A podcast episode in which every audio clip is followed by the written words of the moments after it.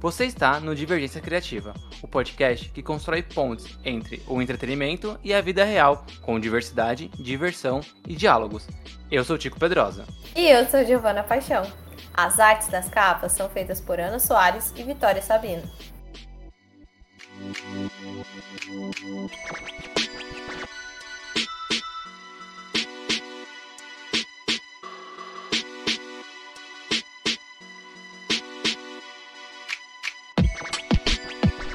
É assim que a liberdade morre, com um estrondoso aplauso. Essa frase, Giovanna Paixão, foi dita por Padme Amidala em Star Wars Episódio 3, A Vingança do Sith. E, por mais incrível que pareça, a gente pode estar tá perto, esperamos que não, com que isso aconteça ainda esse ano, caso Bolsonaro ganhe as eleições para presidente agora em 2022. É, né? Essa frase, é, essa frase tá tão próxima, né? Eu, eu, eu me assusto às vezes quando as pessoas não conseguem perceber o quanto a, a cultura tá próxima, essas coisas meio cultura pop que a gente leva meio na, na esportiva, né? Assiste pra se divertir, tá tão próximo da nossa realidade, porque às vezes eles dão um tapa na nossa cara, tipo essa frase, e ninguém percebe. E me lembrou muito, não só do que a gente vai vivenciar aí nesse outubro de, de 2022, mas do que a gente já viveu em 2018, né? Eu lembro muito bem da minha rua em festa na, na eleição, assim, na eleição, no, no resultado, né? Das eleições. Foi assim, parecia a final de Copa do Mundo. Então, eu consigo muito bem sentir isso, Tico. É engraçado que eu tenho duas, dois momentos marcantes para essa, pra essa eleição. A primeira é que eu tava comprando coisas pra casa, eu tinha acabado de, de me mudar, né? Pra. Não, na verdade não, mentira. Eu ia me mudar ainda, né? Eu ia casar, eu casei no comecinho de 2019. E e aí a gente tava, na, tava, tava na, nas Casas Bahia. Vou falar o nome mesmo, eles não vão patrocinar a gente, mas paciência. vou falar mal, então nem vai patrocinar. E não vou falar mal deles, né? Vou falar algo que aconteceu ali com uma funcionária. E aí eu, super aflito, acompanhando a, a, a apuração como se fosse é, jogo, assim, sabe? Não necessariamente comparando a futebol, mas às vezes eu tô fora de casa e tá tendo um jogo importante, eu não posso assistir, eu fico vendo alguns lances, eu fico vendo o resultado pelo celular. Eu tava fazendo isso com a apuração, eu tava sempre vendo como é que tava uh, os resultados. E, e aí a, eu comentei com a minha marida rapidinho, né? Falei assim, ó, oh, né? Tanto por cento e tal. Ela, ah, já era, já. E aí a, o atendente, né, falou assim: Ah, vocês estão vendo a, a, apuração? A gente, aham. Ela, ai, quem tá ganhando? Aí o Bolsonaro tá em primeiro. Ela, ai, que bom, eu votei nele. Né? E aí, assim que ela falou isso, depois ela fez um comentário elogiando. E assim que ela falou isso, eu fiquei pensando, cara, ela votou justamente no cara que é contra a classe dela, porque ela deve ganhar mal pouco, tá ali como uma atendente balconista das Casas Bahia, sabe? Rala pra caramba, trabalha de final de semana, tava trabalhando dia de eleição, aliás, que era um domingo. Então, é, é, era um contrassenso enorme, assim, e isso até virou um pouco de pauta ali com, com a minha marida no dia. E aí a gente voltando a gente encostou o carro, né? Começou alguns fogos, a gente encostou o carro, perplexos, assim. E ela até falou, nossa, mano, tá, tá perdido, assim. Ela, tava assustada, eu tava assustado. Óbvio que é, não foi tão ruim quanto poderia ser, mas foi pior de outra maneira. Né? É, é assim que eu consigo ver essa, esses quatro anos, assim. Em 2018 eu achei que ia ser muito pior, muito mais desastroso, só que foi desastroso de outra forma, assim, sabe? Mas ainda assim desastroso, isso é muito louco.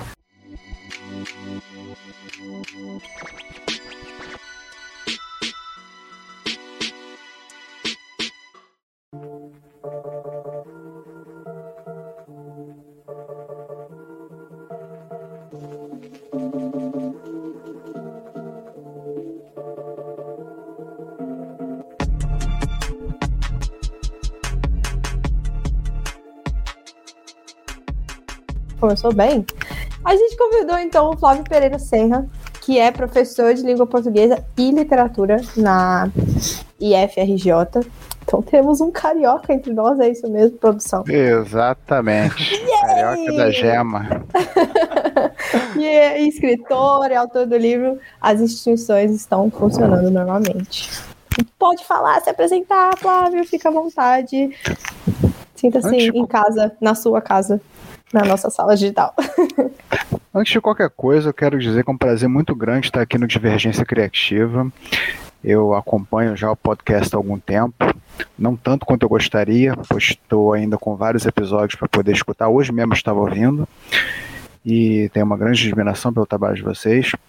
Tico, inclusive, também o trabalho dele no mundo dos quadrinhos, que eu acho fabulosíssimo. Já falei para ele isso outras vezes. Tamo junto.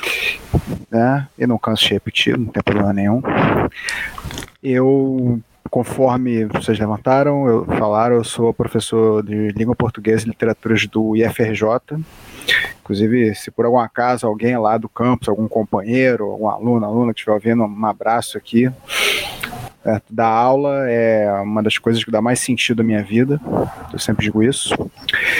Mas, além disso, além desse envolvimento com a literatura em sala de aula, eu também tenho esse envolvimento como aspirante a escritor, né? Vamos colocar assim. Aspirante Mas... nada, cara. Você escreveu um livro. Quem escreve um livro não aspira isso. mais. Você já, já publicou já. Se tá publicado, não é mais aspiração, é sim, é concreto. Sim, é porque né? eu fico tanto em contato com escritores nas aulas, né? Que eu sempre olho assim e fico, puxa vida, olha só.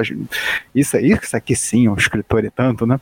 Mas eu escrevo há muito tempo, mas algo assim que eu pudesse considerar mais digno de nota veio só no ano passado, que foi os instituições estão funcionando normalmente. O livro que aproveitando o ensejo, dá uma pequena sinopse, né? A obra é ambientada num futuro próximo, próximo, que é ah, aproximadamente entre dois, aproximadamente não, perdão, 2030 e 2031, em que o nosso país está afundado no mais eficiente tipo de regime neofascista que existe, que é o que se disfarça de plena democracia. E aí, nós temos aqui uma série de situações que são do tipo o programa de privatizações avançou já monstruosamente, há uma junta empresarial militar tomando conta do país, várias instituições de ensino públicas e também repartição públicas são tomadas por essa junta militar, o nível de desemprego está muito maior do que já é, que já é avassalador, e todos os cenários que podem compor o conceito de distopia de conceito esse que o livro, inclusive, mostra que para muitas pessoas já é uma realidade há muito tempo. Temos que lembrar disso. No meio desse cenário tão sufocante, nós acompanhamos a trajetória de um homem chamado Acrísio, que trabalha em uma determinada universidade pública. Ele é funcionário lá da secretaria, técnico administrativo, e um dia que parecia ser como qualquer outro, ele está lá trabalhando e a secretaria é invadida por militares que fazem uma prisão arbitrária e violenta de Acrísio sem nenhuma razão aparente, sem uma acusação formal, e a partir daí ele vai conhecer os porões da democracia brasileira. Então é um livro que, obviamente, respira política. Ele foi escrito entre até no tem uma nota inicial no livro que eu coloco entre agosto de 2018 e agosto de 2020 e daí depois só foram feitas algumas revisões até que ao longo de 2021 foi feita uma campanha de financiamento coletivo que foi bem sucedida, ainda bem. Batemos a meta lá com até alguma folga, que gerou algumas recompensas extras, né, alguns mimos. E agora temos aqui esse livro lançado, que além do, do texto, ele tem ilustrações do grandíssimo Álvaro Maia, que é um o genial, é, a mente genial que está lá, só para citar um exemplo, responsável pela arte da graphic novel Criança Índia, com K, que eu recomendo muito, mas muito, muito. É uma HQ você tem, como sugere o título, uma criança índia, que só para dar um exemplo, é, tem lá um momento em que assassina o Ricardo Salles. aquele criminoso, verminoso ex-ministro do meio ambiente. Para dar um exemplo aqui. Então, Deleite esse, esse, esse, esse quadrinho, né? Porque esse Ricardo é maravilhoso. Só, só piora, assim, a, a, a, meu nível de, de, desgosto dele só piora toda vez que ele aparece, assim, fazendo alguma coisa. eu vi uma entrevista do Ricardo Salles ontem, nossa, eu dormi até mal. Dormi até nossa, mal. Ah, ele, ele, é, é, ele é tenebroso, gente, pelo amor de Deus. Ele é fogo. E aí, o, o livro dele é, ele tem, é, o livro tem essas ilustrações maravilhosas que engrandeceram muito o projeto. Quando eu vi as primeiras ilustrações, eu falei, tá, eu tenho que revisar esse livro com o quíntuplo do rigor, né, para tal altura dessas ilustrações aqui.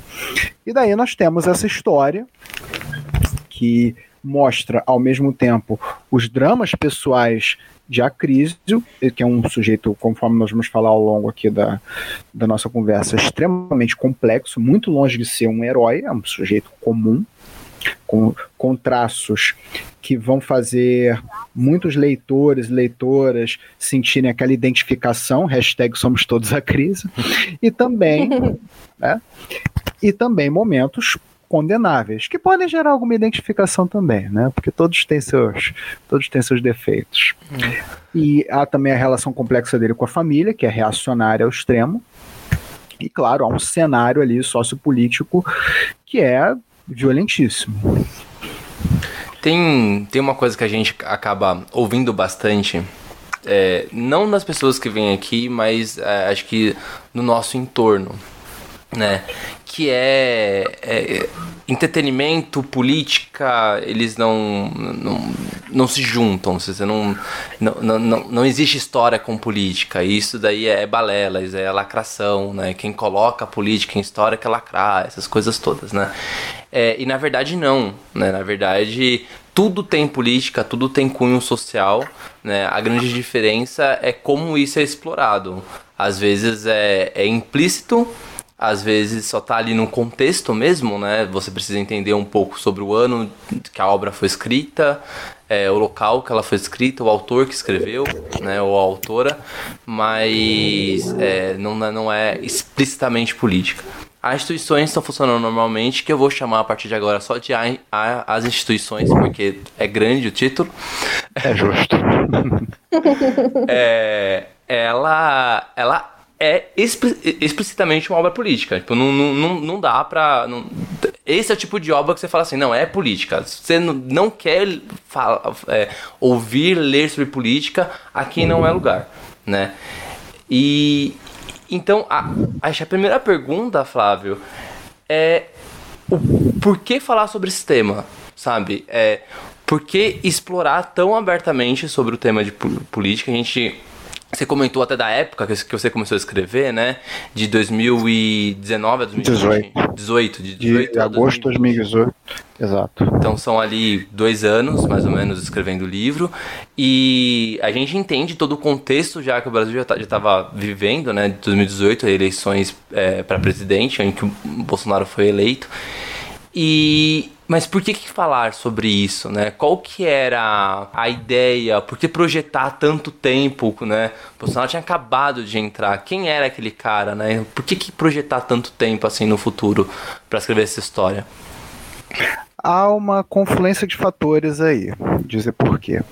Primeiro que eu concordo integralmente com o que você falou a respeito da chamada cultura do entretenimento. Sempre em sala de aula, quando eu estou lá com, com, os alunos, alunas, apesar de eu estar trabalhando com obras literárias que são do chamado cânone, vamos colocar assim, eu uso e abuso de exemplos e paralelos daquilo que é chamado de cultura pop, que eu também consumo, né? Isso é ótimo.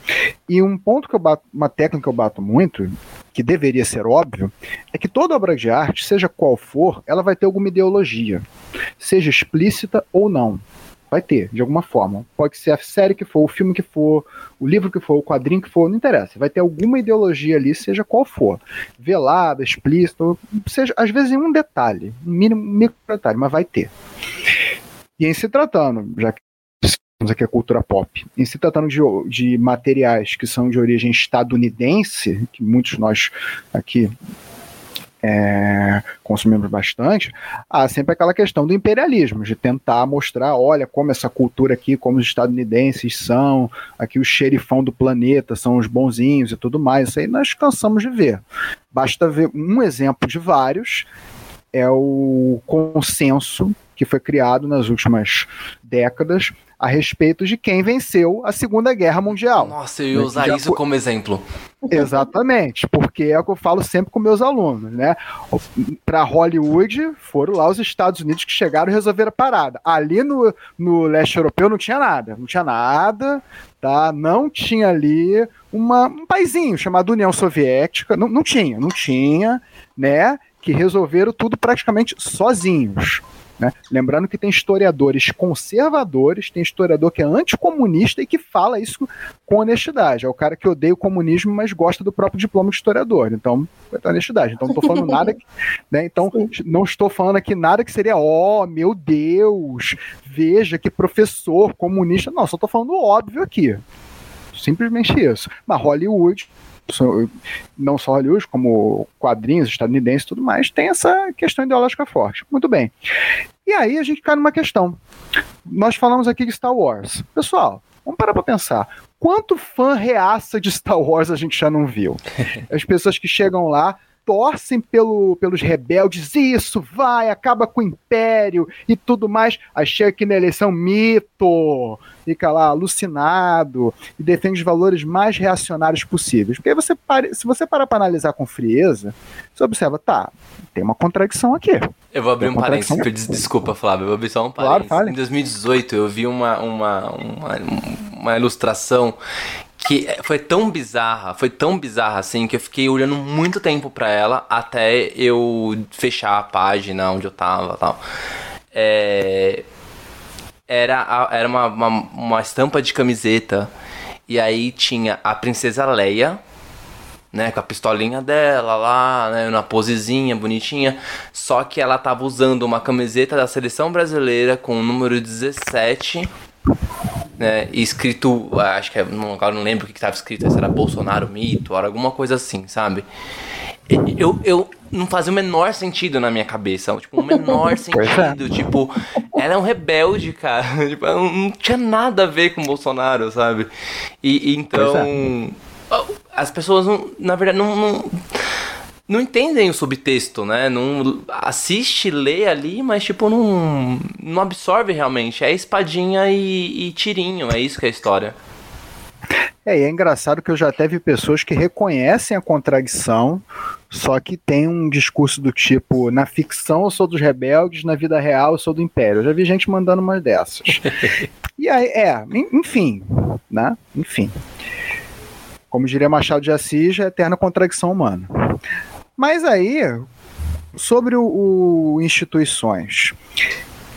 Nos anos que precederam a escrita do livro, eu estava fazendo algumas pesquisas sobre distopias de maneira geral, obras distópicas na literatura, em séries tudo mais, até dando alguns cursos em um grupo de estudos que eu faço parte.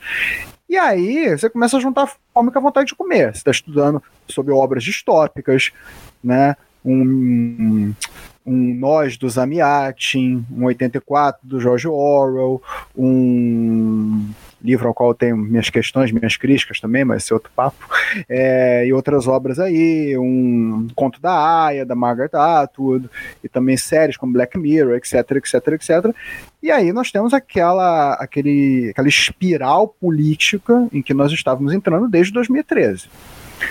E em paralelo a isso, eu já tinha antes uma ideia de escrever um livro que tivesse como protagonista um sujeito mais velho, extremissimamente amargurado e com uma dificuldade imensa de comunicação com os demais. Eu queria uma, uma figura difícil, é, hipocondríaca, que tivesse suas questões neurológicas, tivesse lá uma relação até de, por vezes, irritabilidade estratosférica em apenas ouvir voz de outras pessoas, mas que ao mesmo tempo tivesse uma, uma ética, tivesse uma preocupação com várias questões de sociabilidade que são, seriam justamente a fonte de todo esse ódio dele. E aí eu comecei a juntar as peças. Falei, tá, então vou pegar isso, pegar também a questão da radicalização política que estamos vivendo e também escrever uma obra distópica, pô, vou colocar aqui no Brasil. Daí coloquei aquele elemento meio kafkiano, né? Aquela coisa de bem processo de Kafka, sei lá, de ter lá o sujeito que do nada, sem razão nenhuma, ele é preso e vai enfrentar todo um julgamento falso e também passar pelos maiores horrores que a suposta democracia poderia proporcionar. E a partir daí eu fui começando a escrever. Não é à toa que o livro começou a ser escrito. Eu tinha algumas partes assim escritas, mas eu engatei mesmo em agosto de 2018. E aí nós estávamos já no ano da eleição. E daí eu comecei a especular. A primeira especulação é uma ficção especulativa, e daí a primeira especulação que foi feita é: tudo bem, e se os nossos maiores temores se realizarem? Os temores aqui eleitorais. Essa foi a questão básica.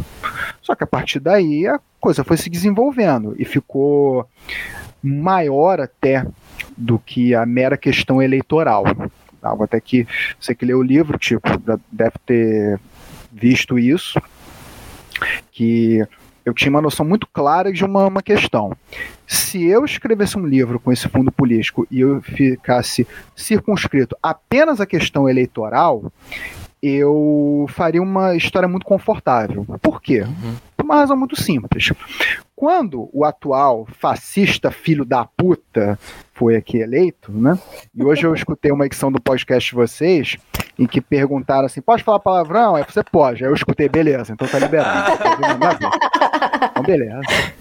beleza. Tá tudo liberado mesmo. Então, ótimo. Então, quando o atual nazista filho de uma puta tava para assumir, nós sabemos que tinham aí uma leva de oportunistas que juntaram com ele. E que assim que ele foi eleito, foi pouco a pouco o pessoal largando saindo do barco. Vocês há pouco tempo citaram aí, por exemplo, o Dória, um grande exemplo disso. É um sujeito que merece um tapa na cara com muita força. As pessoas, quando vêm com aquele papo de eu não sabia que seria assim, que seria. Não, pelo amor de Deus.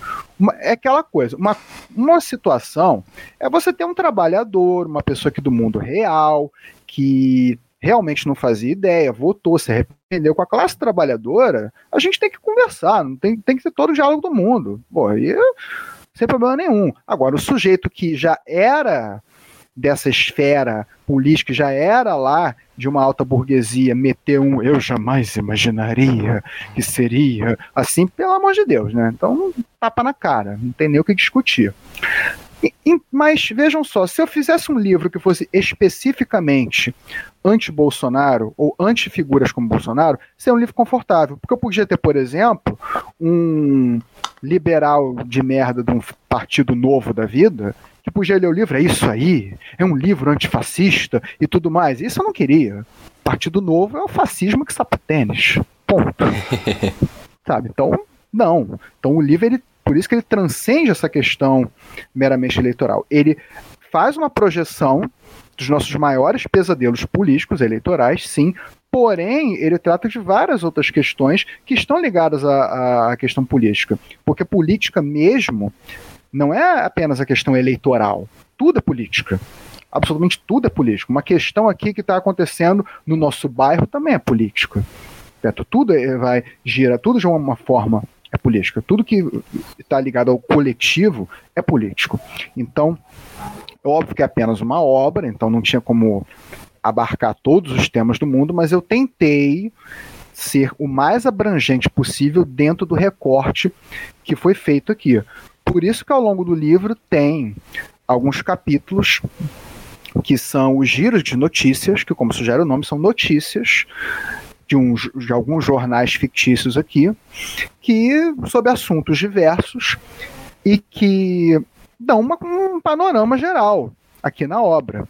Eu até que aproveito a oportunidade, peguei aqui o meu exemplar do livro e para quem ainda não leu, está nos ouvindo agora, eu gostaria de ler a primeira notícia que é a que abre o livro. Né? Prólogo Giro de Notícias 1. O tradicional desfile cívico de 31 de março, neste domingo, em Brasília, está previsto para começar às 9 horas. O presidente da República, junto de sua família e demais membros dos ministérios, acompanhará da tribuna de honra a solenidade do Dia da Revolução Democrática Civil Militar. O tema do desfile deste ano é O Brasil é Nosso para Sempre. O mesmo lema da campanha Semana da Democracia, que vai de 24 a 30 de março e tem por objetivo estimular descontos no varejo, tornando 31 de março um feriado comercial e turístico. A cerimônia oficial contará com a condução do fogo simbólico da pátria, apresentação da pirâmide humana do Batalhão do Exército, show acrobático da Esquadrilha da Fumaça e, no encerramento, o habitual discurso da liberdade, proferido pelo excelentíssimo presidente da República, seguido de oração entoada pelo ministro da Religião, Família e dos Direitos Humanos, pastor Ordovaldo Lima Bezerra. As celebrações dos 66 anos da Revolução Democrática Civil Militar devem durar até as 12 horas. A programação completa está disponível na página oficial do governo federal. Então essa é a primeira notícia que abre o livro e que qualquer pessoa que olhar vai perceber, pera lá, 31 de março, que na verdade, sim, 66 anos, Revolução Democrática Civil, Militar, é o dia do golpe, caramba. É a dia, é a porra do golpe. É a porcaria do golpe. A começo da ditadura empresarial militar. É, porque na verdade foi 1 de abril. Só que aí eles, para não ficar feio, eles dizem que foi 31 de março. Então, qual é a realidade que nós temos aqui? Um futuro em que o dia que teve início a ditadura militar é um feriado nacional e que não apenas é um feriado nacional que gera esse espírito chauvinista, esse nacionalismo asqueroso, irracional e hipócrita, mas tem também o que ali? Atrelada a ele, uma espécie de Black Friday, só que relacionada a essa Semana da Pátria aqui. Que é algo que, inclusive, nos mostra o quê? Primeiro, mostra o quanto o grande capital está atrelado com todo o projeto fascista. E segundo, mostra também que tudo que que eu coloquei no livro, absolutamente tudo, tudo, tudo, tem um precedente histórico, tudo. Nada, nenhuma pessoa pode dizer que, poxa, Flávio, você tem uma imaginação muito fértil quando você compôs todo esse futuro que terrível. Na verdade, todos os elementos aqui têm um precedente histórico. Até mesmo essa Semana da Pátria. Porque no primeiro ano do governo Bolsonaro, na semana do 7 de setembro, ele institucionalizou uma Semana da Pátria em que as lojas dariam desconto à la Black Friday e te seriam tematizadas com bandeirinhas verde e amarelo. Eu me lembro naquela semana a dureza que foi eu andar na rua, eu entrar no shopping e ver uma porrada de bandeira verde e amarelo, desconto lá de tanto e tudo. Olha, foi a semana que eu, eu procurei menos comprar. Eu ficava mal até de ir no mercado. Foi assim, essa situação. E quem comenta de de ah, mas você tá indo muito longe com as suas ideias. Oh, olha o Brasil na realidade.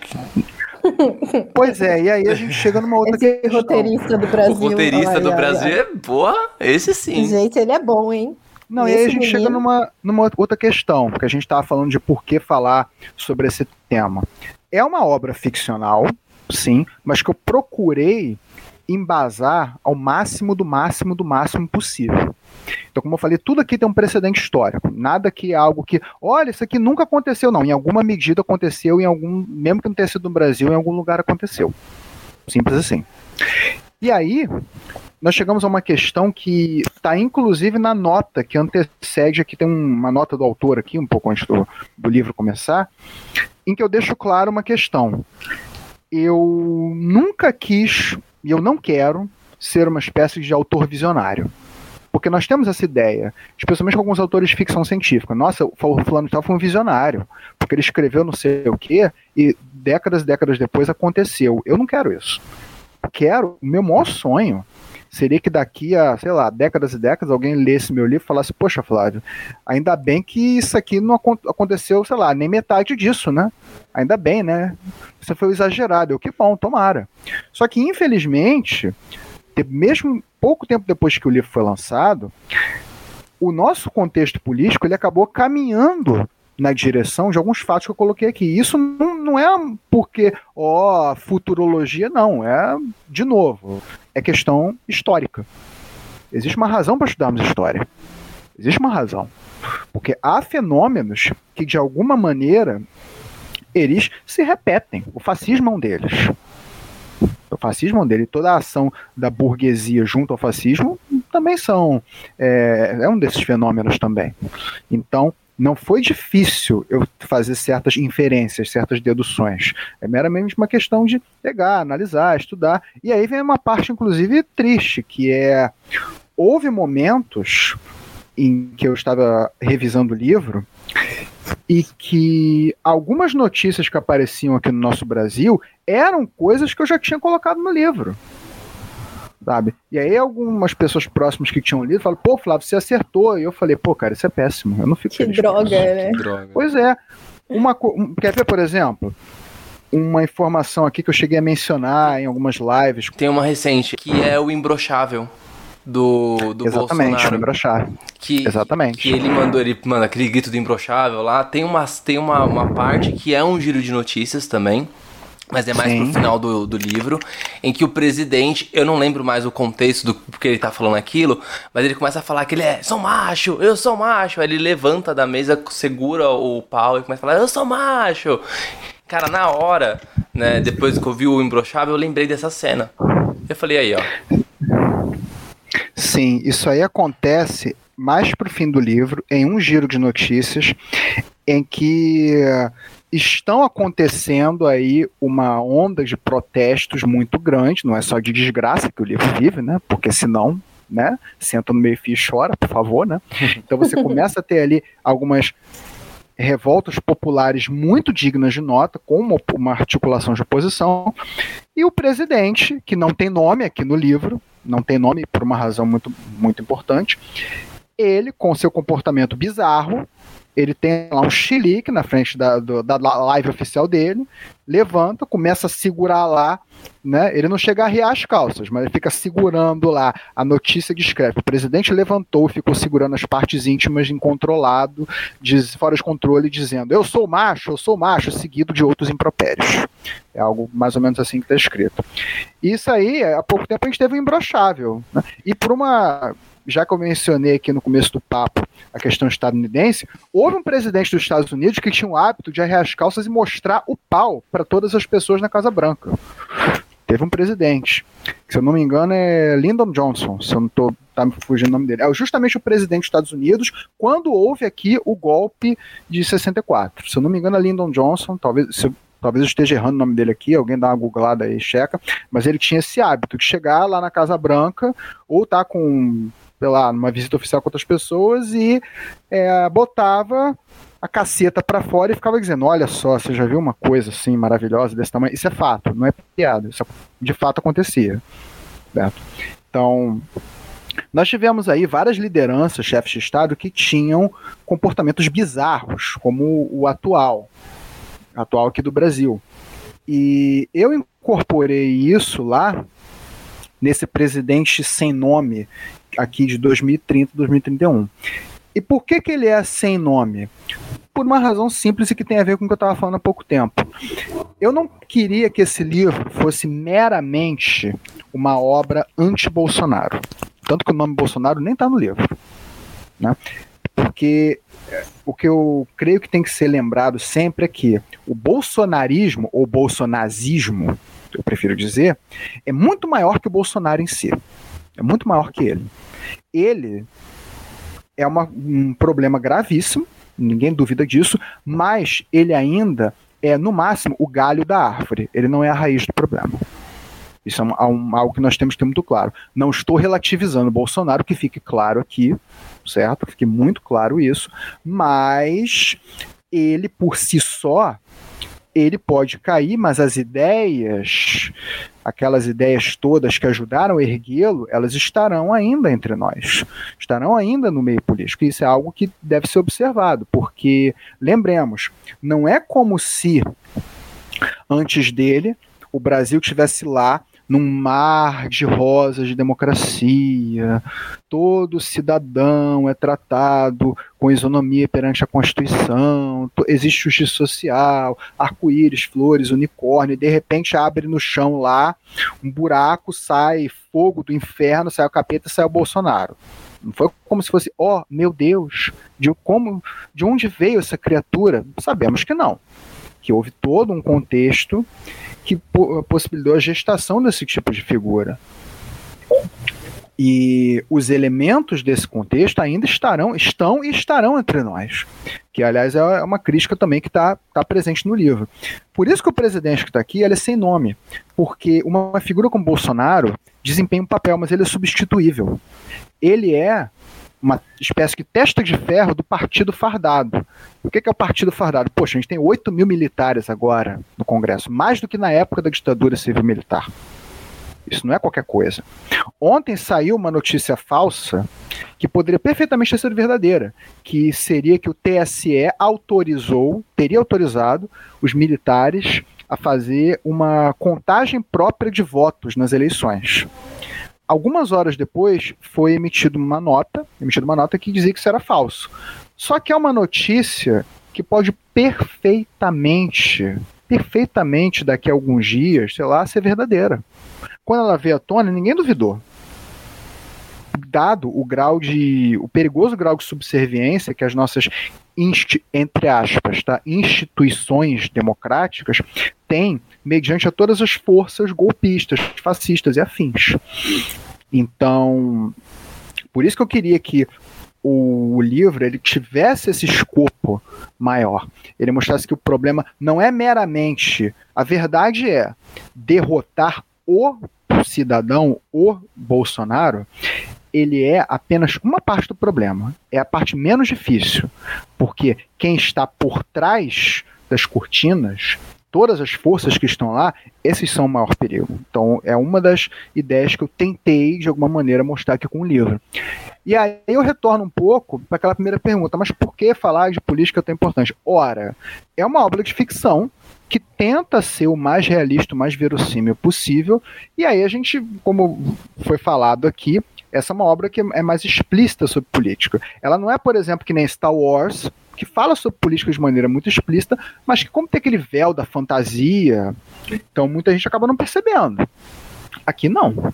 Aqui é uma história mais nua e crua, que tem vários elementos que são contemporâneos e que eu quis botar num futuro próximo, porque eu também não queria cair meio que naquela obrigação de fazer a criação de ficção científica. Porque se eu colocasse, por exemplo, para 2100 alguma coisa, eu teria que fazer um esforço maior para poder, sei lá, pensar é, em inovações tecnológicas. Né? É. Exato. É. Então eu não, eu não quis isso. A fugir do aquecimento global, umas coisas assim. É.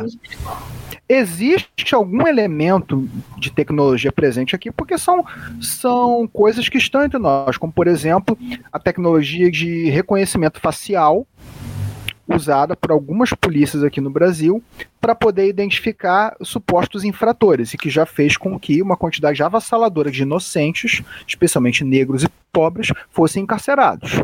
Então, os drones também, por... né? Os drones. Tem aqui no livro, tem uma.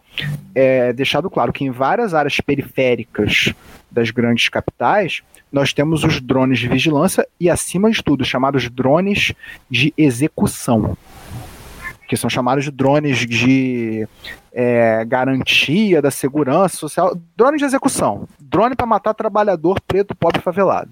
É isso. Drone para é, cuidar dos, digamos, esquecidos pela tal da democracia. Então, esses tipos de elementos tecnológicos, eles estão presentes no livro, mas dentro de uma escala bem aceitável para a época que ele se passa, 2030. Não podia colocar uma coisa muito, sei lá, muito é, extravagante, vamos colocar assim. Até porque poderia roubar um pouco a cena do que do que está sendo tratado aqui. Como eu falei, o livro ele tem vários fatos que são precedentes, todos eles têm um precedente histórico muito grande. E um deles é a altíssima dose de violência que há aqui no livro. Uma das partes mais difíceis que eu tive para poder escrever foram as pesquisas relacionadas à tortura. Então, isso aqui que eu estou falando não é nem de nenhuma nenhum spoiler, vamos dizer assim, porque a capa do livro, ela tem ali no fundo uma cena do Acriso num pau de arara. Então é um livro que, inclusive, tem um aviso, eu fiz questão de botar um aviso no começo, que tem descrição de cena de tortura. E descrição essa que eu peguei de depoimentos verdadeiros, de pessoas que passavam por tortura, aqui não só na ditadura do Brasil, como também em ditaduras aqui dos nossos irmãos de sofrimento da América Latina, como por exemplo aqui no Chile, da época do Pinochet. E daí é muito difícil ler esse tipo de coisa, uhum. ler o depoimento real. E eu procurei da forma mais verossímil e ao mesmo tempo respeitosa, respeitosa assim com a memória de quem passou, é, de quem passou por isso, colocar no livro, de uma forma crua, de uma forma objetiva, mas de uma maneira que não fosse soar como uma espécie de torture porn, como gostam de dizer em língua inglesa, né? Que é pornô da tortura, que é você descrever cenas de sanguinolência apenas porque é sangue e acabou. É aquela coisa gratuita. Eu não podia fazer isso. É um assunto muito sério. Extremissimamente sério. Então eu coloquei no livro da forma mais objetiva possível. São partes muito incômodas, extremissimamente incômodas, e é para ser assim. É... E que mostram muito do que eu estava falando dos horrores dessa tal da democracia brasileira, que é a democracia burguesa.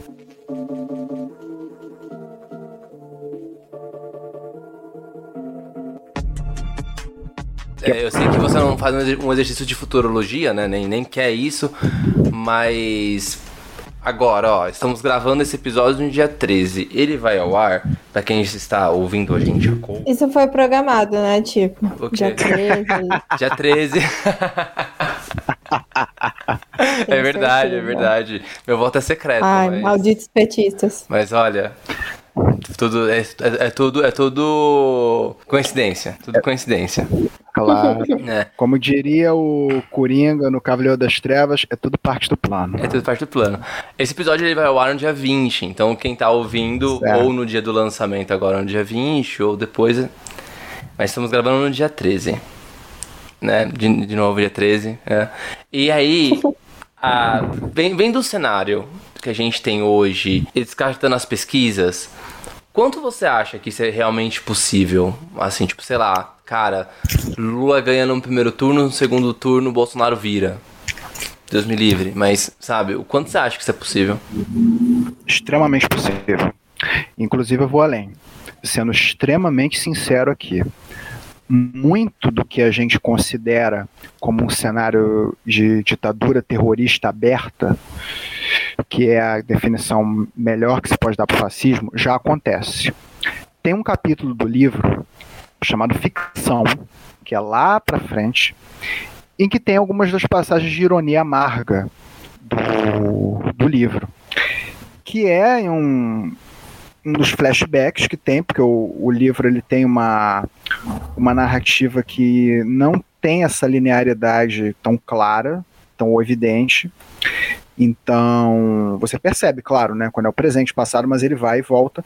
E num dos momentos antes do Acrisio ser preso, ele está lá na universidade, ele trabalha uma, na secretaria, e daí tem pessoas lá que, é, que vão lá no balcão e ele escuta os papos, né? E aí, em dado momento, ele tá lá, eu até abri aqui a página, tá lá escutando lá dois jovens que estão falando sobre uma série de ficção científica de muito sucesso que está num dos muitos serviços de streaming do mercado. E tem um Schoffen, né, que fala assim: a história é muito foda, cara. Você tem que assistir. Ela é ambientada num cenário distópico, um estado controlador que vigia todos os cidadãos e persegue os opositores do governo. Só para você ter uma ideia, na série todos os recursos naturais já foram entregues na mão de grandes multinacionais. As florestas, minério, petróleo, tudo tomado por bilionários inescrupulosos. A miséria atingiu níveis estratosféricos.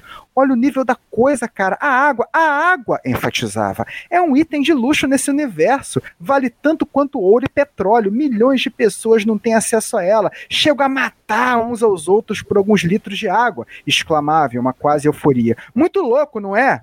Ainda bem que é só ficção, né, meu filho? pensou a crise em seu arrogante cinismo do fundo da sala, impressionado com a aparente incapacidade cognitiva daquele rapaz de não estabelecer a mínima interligação entre o conteúdo daquela produção audiovisual e a realidade tão próxima. Era o que a gente estava falando do Star Wars, tem... né? No começo. Exatamente. E aí, o que que ocorre? Isso aqui nos mostra aquilo que nós temos que ter sempre em mente quando lemos ou consumimos uma distopia. Vimos um Mad Max da vida ou qualquer outra obra distópica. Há classes, há segmentos sociais na nossa sociedade que já sabem como é distopia há muito tempo, se a gente parar para pensar para para analisar. Pô, uma obra distópica tal em que já há um controle hipermilitarizado da sociedade, pessoal, qual é a vida nas periferias? Qual é a vida nas favelas, em que o Estado ele só entra lá seguindo a política do atira primeiro, pergunta depois. Eu sou aqui do Rio de Janeiro, com uma amargura muito grande, com uma frequência imensa. O que, que eu vejo aqui? Chacina em favela. Uma porrada de inocente morrendo. Com atitudes brutais que nós não vemos, por exemplo, num condomínio de luxo no Leblon. Não vai acontecer isso. Estão entendendo? Então, se pararmos para analisar, o que é distopia na real? É quando aquilo que acontece com os mais pobres começa a acontecer também com as classes médias. Se a, gente, a, a, a verdade é essa, se a gente parar para analisar. Então, por isso eu digo, dependendo do ponto de vista, o que a gente vê aqui no livro já acontece, infelizmente. Basta ver massacres de é, campesinos, massacre da população negra, massacre de indígenas e por aí vai. É algo que, por exemplo, o livro coloca. Eu também não queria ficar circunscrito apenas lá no cenário urbano do Acrísio. É óbvio que é evidente que quando a coisa escalona, toma uma sociedade inteira, isso toma uma outra proporção, isso aí ninguém nega. Eu não vou chegar aqui agora e falar, não, gente, é, 2022 tá igual a 1968 depois das 5. Pô, não tô metendo uma dessa, né? Por favor, não é isso. Mas existe um elemento que nós não podemos ignorar, que é essa tal da democracia burguesa a qual nós estamos acostumados, ela tem uma limitação muito explícita. Tá. Agora, em relação à questão eleitoral, aí nós entramos num terreno, a meu ver, mais complicado que o livro também comporta. Porque é o seguinte: quando nós lemos aqui a obra, nós é descrito que houve uma sucessão de eleições em que nós tivemos um determinado perfil de candidato que venceu. Muito bem. E daí a primeira coisa que a gente pensa é, tá, o Flávio aqui escreveu, ele está se referindo a um político a lá Bolsonaro. Não apenas a isso, não apenas a ele. Porque o livro deixa claro que alguns desses políticos eram justamente o tal fascista que sapatênis. Era o justamente aquele sujeito que fala muitas línguas, é limpinho limpinho, tem um vocabulário bonito, mas ele implementa políticas que são iguaizinhas ao que o atual fascista que ocupa a presidência ele está aplicando. Um triste exemplo disso, um tristíssimo exemplo disso, é o sujeito que o Lula escolheu para ser vice dele, que é o Gerardo Alckmin. Pois, qualquer, pois é. pessoa é. que, qualquer pessoa que São Paulo que tenha lá, que tenha vivido, especialmente se a pessoa for da periferia, ela sabe o que era o governo, foram os anos de Alckmin e de PSDB. Descer a porrada em professor, tem o famoso roubo de merenda, no caso do Alckmin também, massacres de Pinheirinhos e várias outras coisas. Se a gente olhar, analisar com. Gente, até hoje saiu uma notícia de que o Bolsonaro foi responsável por uma redução de merenda em várias escolas públicas pelo Brasil. cheguei a ler. E eu ver um comentário assim: tá vendo? Olha lá, Alckmin fazendo escola. Eu falei, é verdade, a triste verdade é, é essa. Sabe? E que fique claro, eu não sou antipetista. Que fique claro aqui. Mas eu fico muita, eu muito confortável, eu faço críticas. E, infelizmente, isso eu acho que foi um tiro no pé, um tiro no pé do Lula. Sabe, um, assim, eu não sei exatamente de quem foi essa escolha, esse partiu. Eu não acho que foi apenas dele, tá? Acho que foi da cúpula do PT, eu teria que ver como é que foi esse processo de escolha. Mas eu acho que é chocar o ovo da serpente. E daí você perguntou o que, que eu acho que pode acontecer. Olha, sendo muito sincero, eu vou pegar mais um exemplo histórico: Chile. O que aconteceu no Chile? Nos últimos anos, nós tivemos aí um belíssimo movimento de é, manifestações populares no Chile. Uma coisa belíssima e inspiradora, que o Brasil deveria seguir, diga-se passagem. Greve geral, gente tomando rua, uma beleza. E daí, depois, nessa onda, foi eleito lá um presidente Boric. E o Boric veio com essa plataforma mais de esquerda e tudo, só que o que, que ele começou a fazer? A jogar na institucionalidade, a ser mais moderado, a fazer concessões. E o que, que aconteceu agora? Semana passada, teve lá o plebiscito no Chile para decidir se eles iam enterrar de vez a Constituição da época do verme do Pinochet e não conseguiram. na votação ganhou o rechaço, ganhou o não. Ou seja, não queremos que a Constituição da época do Pinochet caia. Por que isso? Porque o próprio Boric, o presidente, ele fez recuos demais. Recuos demais. Sabe aquela ideia de, não, vou ser moderado, vou dialogar com todos, isso aqui, recuou demais. E infelizmente a história nos mostra que várias lideranças do chamado campo de esquerda, né, lembrando que não tem uma esquerda só, tem várias esquerdas, quando cede demais, você tem lá o inimigo reacionário, ultraconservador, fascista que avança. Pessoal, falar do Chile de novo, Salvador Allende. Agora, 11 de setembro, foi de novo aniversário é, lá do golpe no Chile. Quando que aconteceu? Lá, o palácio presidencial foi bombardeado e o Salvador Allende, que era um homem muitíssimo bem intencionado, era, tinha a ideia de fazer um socialismo, só que sem revolução, morreu. Simples assim. Porque ele acabou, também com todo respeito à história do Salvador Allende, acabou é, adotando essa postura de, digamos, não ser muito combativo, não travar o confronto da maneira como deveria ser tratado, vamos colocar assim. Então, o que isso tem a ver aqui com o cenário brasileiro? Tem a ver com a pergunta. Eu acho que a eleição do Lula, ninguém tem a menor dúvida que é importantíssima. Diferentemente do que o Estadão falou lá há quatro anos, não é uma escolha difícil. Não é. né?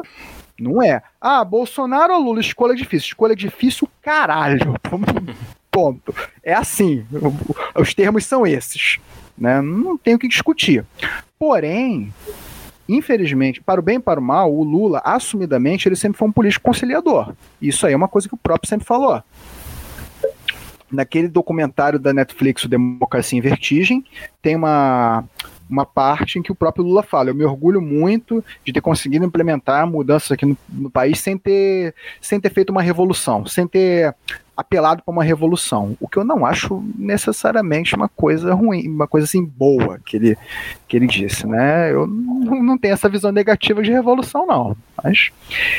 E aí, o que acontece? Nessa de fazer conciliação, ele acaba apertando a mão de quem não devia.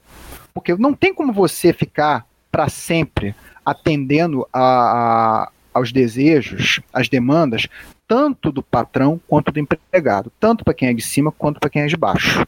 Não tem como. Uma hora você vai ter que fazer uma escolha. E, infelizmente, o governo PT, fala que de maneira. Tô, acho que eu estou falando obviedades aqui, acabou fazendo escolhas erradas é, em privilegiar certos grupos de poder e também fazer certas alianças. Eu acho que com a popularidade que o Lula tem, tem pessoas que falam que, ah, não, mas para governar, para fazer isso, ele tem que fazer as alianças. Na minha opinião, e na opinião de muitos analistas políticos que eu sigo, até um certo ponto. Eu acho que falta um elemento de radicalidade. Falta aquilo que o grande Leonel Brizola, uma figura admirabilíssima, é, chamava de pimenta revolucionária. Falta isso. E, que, e, e quais são os exemplos concretos que eu poderia dar? Para começar, eu acho que não era necessário ter o Alckmin como vice, porque isso para mim é chocar o ovo da serpente. É Temer 2.0. Sinceridade. Uhum. Uma pessoa do calibre que é o Alckmin, esse calibre terrível, ainda membro, membro da Opus Dei, a organização católica ultraconservadora, uma pessoa que em 2018, quando uma caravana do Lula livre foi metralhada lá no sul, o Alckmin chegou a, a fazer um tweet lá comemorando, você vai confiar nessa pessoa? Você não vai confiar nessa pessoa, não vai. Vi de outras aí que o Lula apo, é, aceitou como apoiador, tirou fotinho junto tudo mais. Tem pessoas que articularam abertamente contra o PT e que agora estão tirando foto do lado do Lula. Não são pessoas de confiança. Não são. Simples assim. Então existe, infelizmente, uma possibilidade verdadeira, e eu falo isso com muita tristeza, com muita tristeza, mas existe uma possibilidade verdadeira de o Lula vencer e acontecer alguma coisa que tire o barbudo da jogada de novo. Assim como aconteceu. Porque na, aconteceu na nossa história recente, pessoal. A gente teve aí o golpe mano, da Dilma, teve a caçada ao Lula. E olha outros exemplos históricos aqui. Você pega lá o Evo Morales na, na Bolívia, é, chegou a ganhar lá a eleição e tomou golpe, tiraram o cara. Você teve, citei aqui já agora o caso do Boric ali no Chile, e eu posso pensar em outros exemplos também. Então, o que eu acredito é, dependendo de como o Lula governar e dependendo de como ele tentar articular as bases em momentos de tensão que vão acontecer, ele pode tomar outro, outra puxada de tapete. Pesquisem, para quem estiver nos ouvindo, pesquisem na internet, olhem uma lista de todos os presidentes que tivemos e vejam quantos terminaram o mandato. O Brasil tem uma história muito, mas muito extensa, perigosamente extensa, de presidentes que não terminaram o mandato por algum motivo. É um precedente fortíssimo que nós temos. E aí eu estou falando de qualquer coisa que poderia acontecer com ele. Desde outra caçada jurídica até mesmo um assassinato. Isso aí também não é nada, não é nenhuma teoria da conspiração. Vide o esquema de segurança fortíssimo que é feito em torno do Lula e vide também agora o cenário que nós vemos de radicalização da extrema direita, em que volta e meia a gente fica sabendo o quê? De algum militante de alguma das esquerdas que sofreu algum atentado armado. Tivemos há pouco tempo isso de novo. Então não é nenhuma. Eu, na minha humilde opinião, são peças que estão aqui no tabuleiro muito claramente para todos nós. Então, em certos momentos, será obrigatório que o Lula use esse, esse poder que ele tem. E aqui eu falo para quem estiver nos ouvindo: não importa a opinião que a pessoa tenha sobre o Lula. O desgraçado, o miserável, é um gênio no que diz respeito à oratória, carisma, à articulação. Isso aí a gente ninguém pode negar. Ponto final. Então, o sujeito que tem esse poder todo de comunicação, de mobilização de massas, em momentos é, mais tensos, ele vai ter que fazer o quê? Articular de verdade o povo para ir na rua e defendê-lo. Que é uma coisa que, infelizmente, ele não fez. Exemplos. Quando decretaram a prisão do Lula há anos atrás, eu sou da turma que acredita que ele não deveria ter se entregue. Eu acho. Que ele deveria ter chegado lá, botado para fuder, chegar na televisão, olha, então isso é golpe, eu não fiz nada, essa história de pedalinho aí é mentira, triplex é o cacete, e eu não vou me entregar. Eu conheço pessoas que não gostam do Lula, mas que me disseram, eu teria ido defender o Lula. Eu teria ido viajado lá para um, pra, vigília lá e teria defendido. E se nós pegarmos conversas de todas as pessoas envolvidas na conspiração lá da Lava Jato e caçada ao PT, nós encontramos mensagem do Deltan Dallagnol e também depois de alguns dos ministros do Supremo lá, dizendo que eles tinham medo da reação do povo. Tem conversa que já foi liberada sobre isso. Eles tinham medo da reação do povo. Então o que isso nos diz? Se o PT tivesse feito uma articulação verdadeira das bases, não, vamos para a rua, vamos agora aqui com tudo, porque o que está acontecendo aqui é golpe e não podemos deixar isso. A história poderia ser outra. Mesma coisa com a queda da Dilma. Porque a gente tem que ser muito honesto aqui. O PT não mobilizou as bases de maneira apropriada para poder, assim, é, defender a Dilma. Isso é um fato. Ponto. É um fato. Poderia ter feito muito mais. Essa articulação popular é muito necessária, essa conclamação das massas. Pessoal, olha o nível de popularidade que o Lula tem. Não é difícil imaginá-lo fazendo uma conclamação pro povo, dizendo, olha, estão querendo me derrubar aqui. Não é difícil, sinceramente. Mas é algo que ele acabou não fazendo. Ano passado, nós tivemos aí manifestações fora Bolsonaro.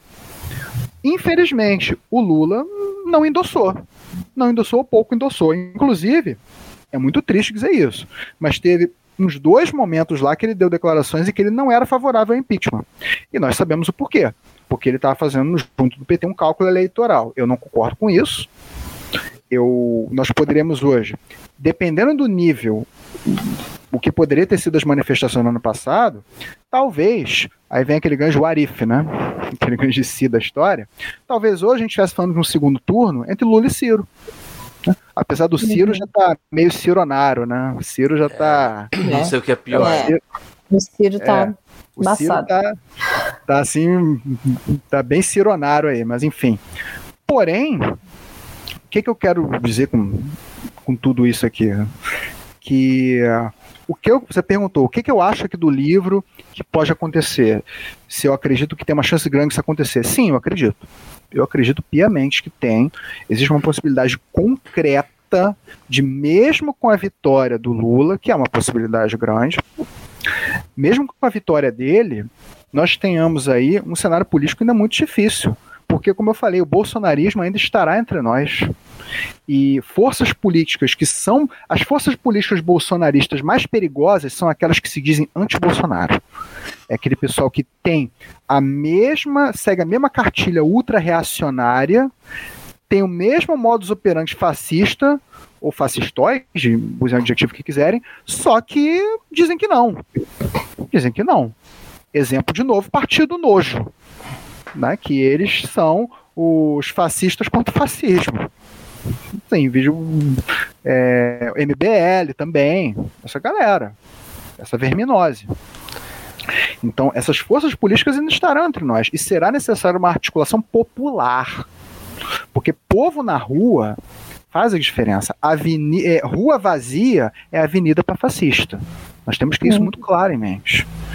E eu acredito piamente que haverá momentos em que, em um eventual governo PT, o Lula vai ter que usar essa força, essa conclamação popular que ele é plenissimamente capaz de fazer. Gente, é o Lula, pelo amor de Deus.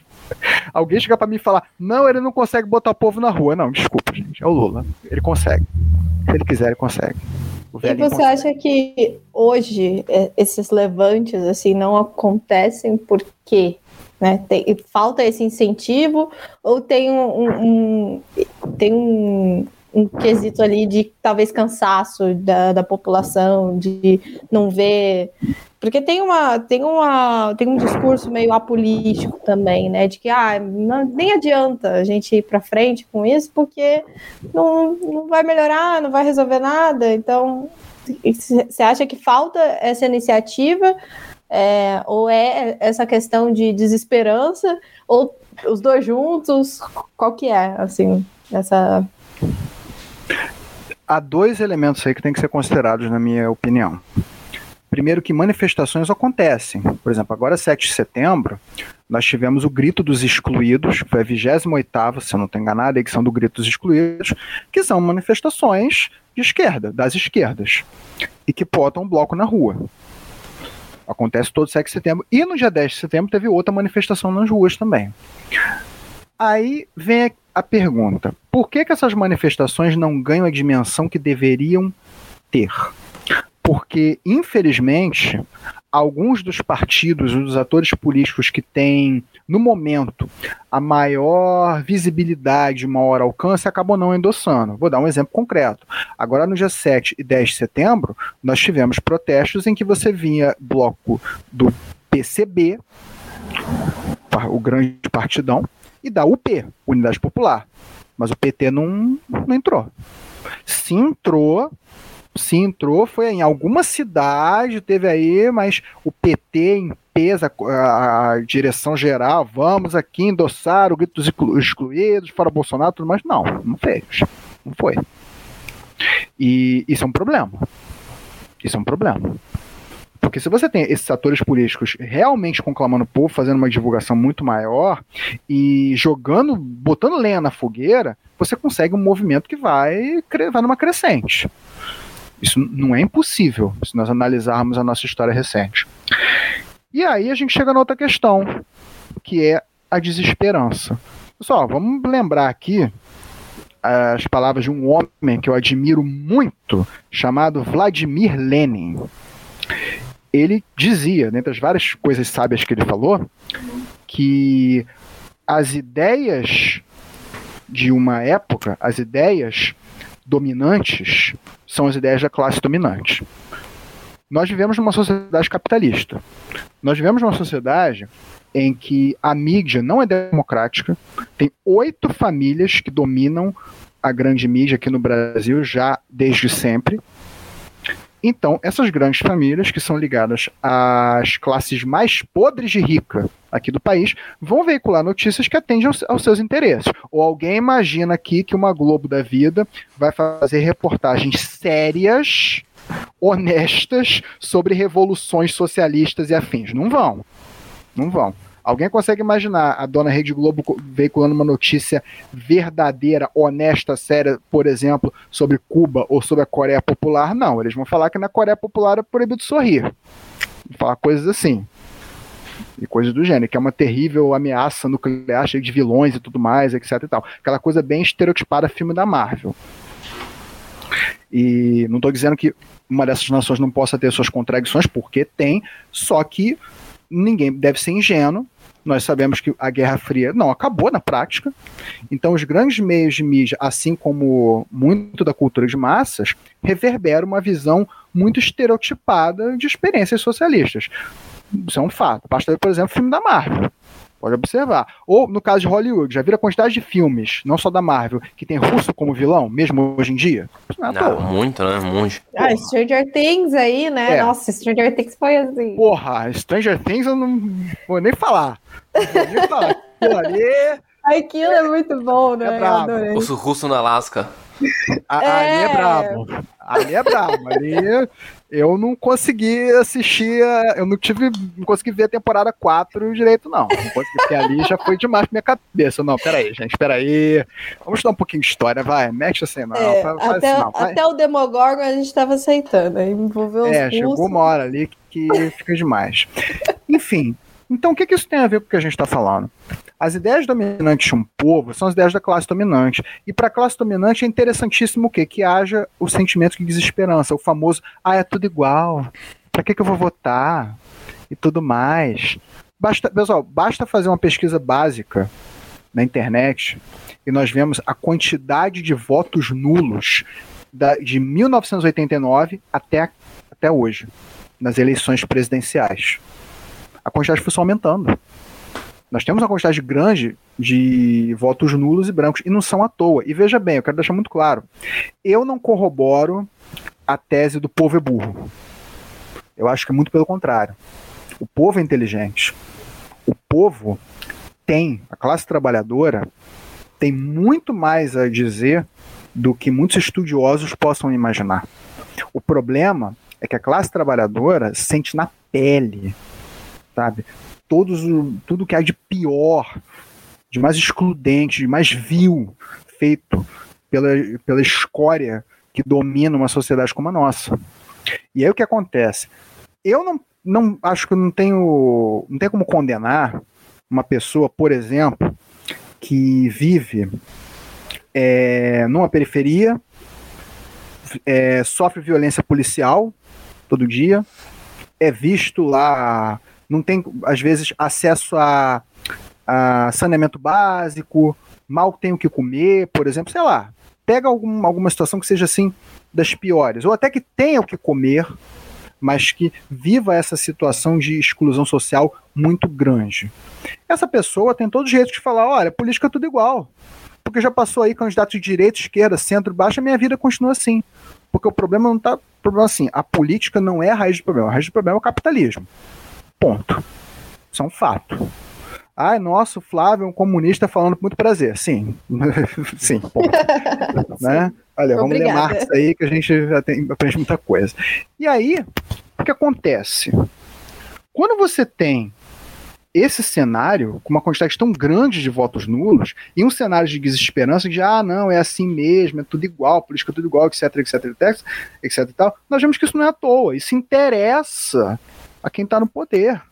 Interessa a todos os banqueiros, latifundiários, a todos os grandes rentistas, interessa muito a eles. E lembrando, eu não estou aqui é, tirando da costa, das costas, do, perdão, dos ombros de políticos, de figuras partidárias, a responsabilidade por suas ações. Longe de mim fazer isso. Mas lembre-se sempre, atrás de um, detrás de um candidato verminoso tipo um Bolsonaro, um Dória, um Alckmin, o que for, você tem o quê? Você vai ter algum grande banqueiro, algum latifundiário, você vai ter algum dos membros do 1% de bilionários, milionários, sei lá o que quiser que domina o país. E lembrem-se, quem paga a banda escolhe a música.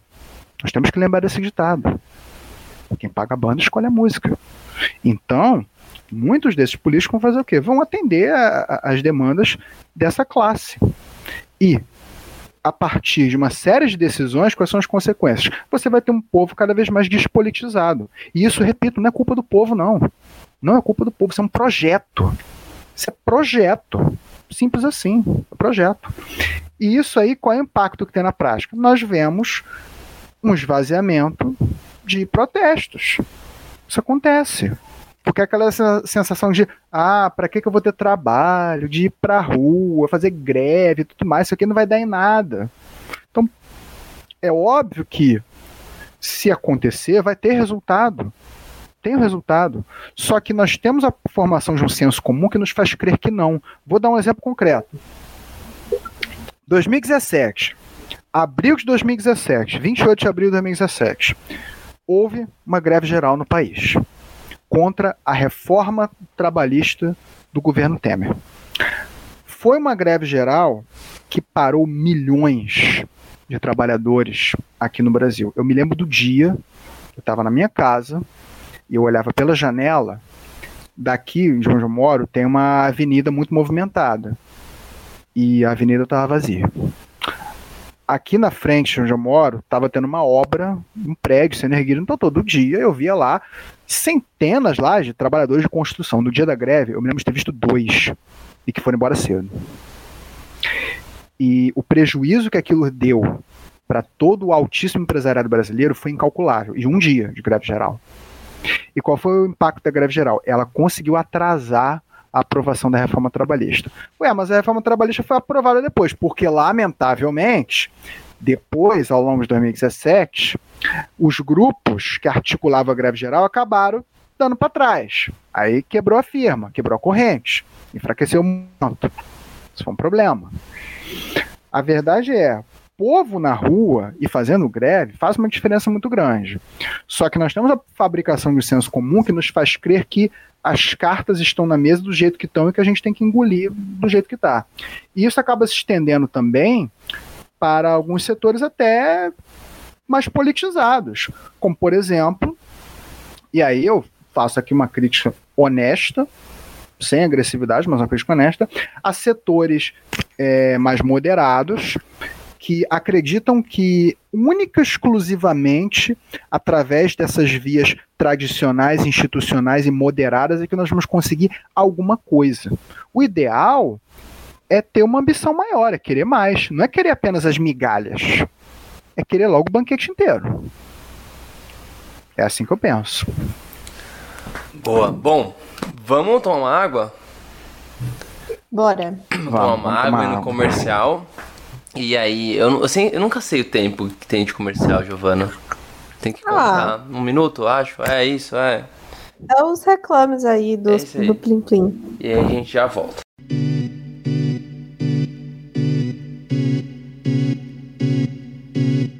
Ei você, me conta uma coisa. Você já teve algum problema no trabalho? Ou teve contato com alguma história de alguém que sofreu humilhações dentro do trabalho, ou que vivenciaram momentos absurdos com chefes destratando, sendo preconceituoso ou visando o lucro acima do lucro? É, eu também. E é por causa disso que nós, aqui do Divergência Criativa, pensamos em fazer um quadro só para falar sobre essas histórias e esses problemas dentro do mercado de trabalho.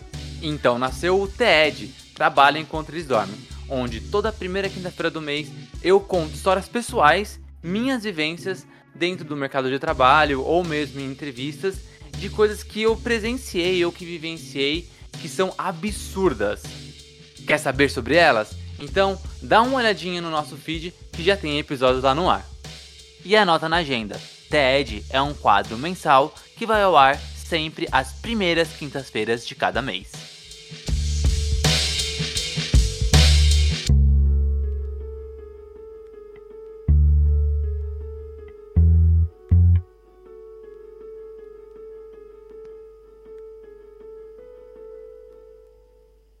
Voltamos, voltamos.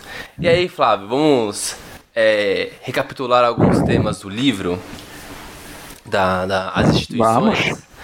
E Vamos. é, a gente de- deixou nesse primeiro bloco uma parte mais, mais extensa sobre a política em si, né? Que eu acho que é importante contextualizar, é importante também as pessoas que, que falam que política é chato, né? Tá, e, e que acompanham Divergência já conseguem já é, ouvir um pouquinho mais, entender um pouquinho mais e ver que é, é algo super complexo, né?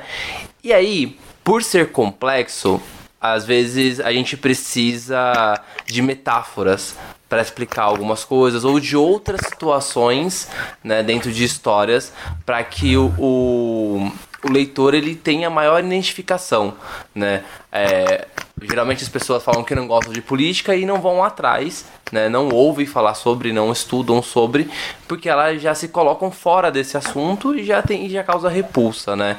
Nas instituições você traz o, o tema familiar muito presente na história né? tem toda um- uma, uma contextualização da família do Acrísio e também da relação do próprio Acrísio com esses familiares. Por que trazer essa, essa narrativa pro centro da história, né? Até porque é uma história sobre política, mas se você tira a família, o tema família, a história não existe. Então ela é tão importante quanto a política, né? Sim. Por que trazer a família para esse ambiente? Acrísio é o filho mais velho do senhor Anaximandro e de Dona Odete. E aí, o que ocorre? Ele tem dois irmãos que também têm nomes gregos começados com a vocal, com a vogal A. É, o, irmão, o irmão do meio, o Admeto, e a irmã mais nova, Alcione. Não é Alcione, é Alcione. E aí, existe lá uma razão para isso tudo. O senhor Anaximandro ele tem uma, uma vaidade estúpida, uma grecofilia, assim, ridícula. E ele é um sujeito extremamente reacionário e que tem um tensionamento fortíssimo com o próprio Acrísio, que é o filho mais velho, e que sempre teve uma visão orientada para o lado das esquerdas, enquanto o pai dele é um reacionário, veio lá de uma classe média um pouco mais abastada, e os irmãos dele seguem um caminho mais ultraconservador, por razões distintas. O irmão dele se torna juiz, a irmã dele é médica, tá, cada um tem lá a sua história de vida. Existe um, uma tensão muito forte entre ele e o resto da família, porque é aquela situação que é descrita no livro de ter os tortuosos momentos em que ele ainda tenta ter algum contato com a família e ele tem que lidar tanto com o lodo reacionário que eles vociferam, cada um por uma razão distinta. Não é que cada um seja lá, um, todos sejam lá um fascista encarnado. Não, não é isso. Não é isso. O pai dele sim.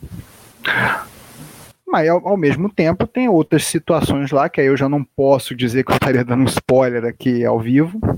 Ao vivo não, né? Aqui na, na gravação, pessoal. E que são é, situações de tensionamento brutal, especialmente na relação de Acrísio com o pai. E daí vem a pergunta: isso está relacion, intimamente relacionado com a história em si. Eu tomei um cuidado para que a trajetória de Acrísio, na sua relação com familiares, também com membros do trabalho, também uma situação lá é, amorosa mal resolvida que tem no livro, que aquilo fosse ligado com a história, o cenário político em si. E também tomei o cuidado para que isso fosse bastante verossímil. Por quê?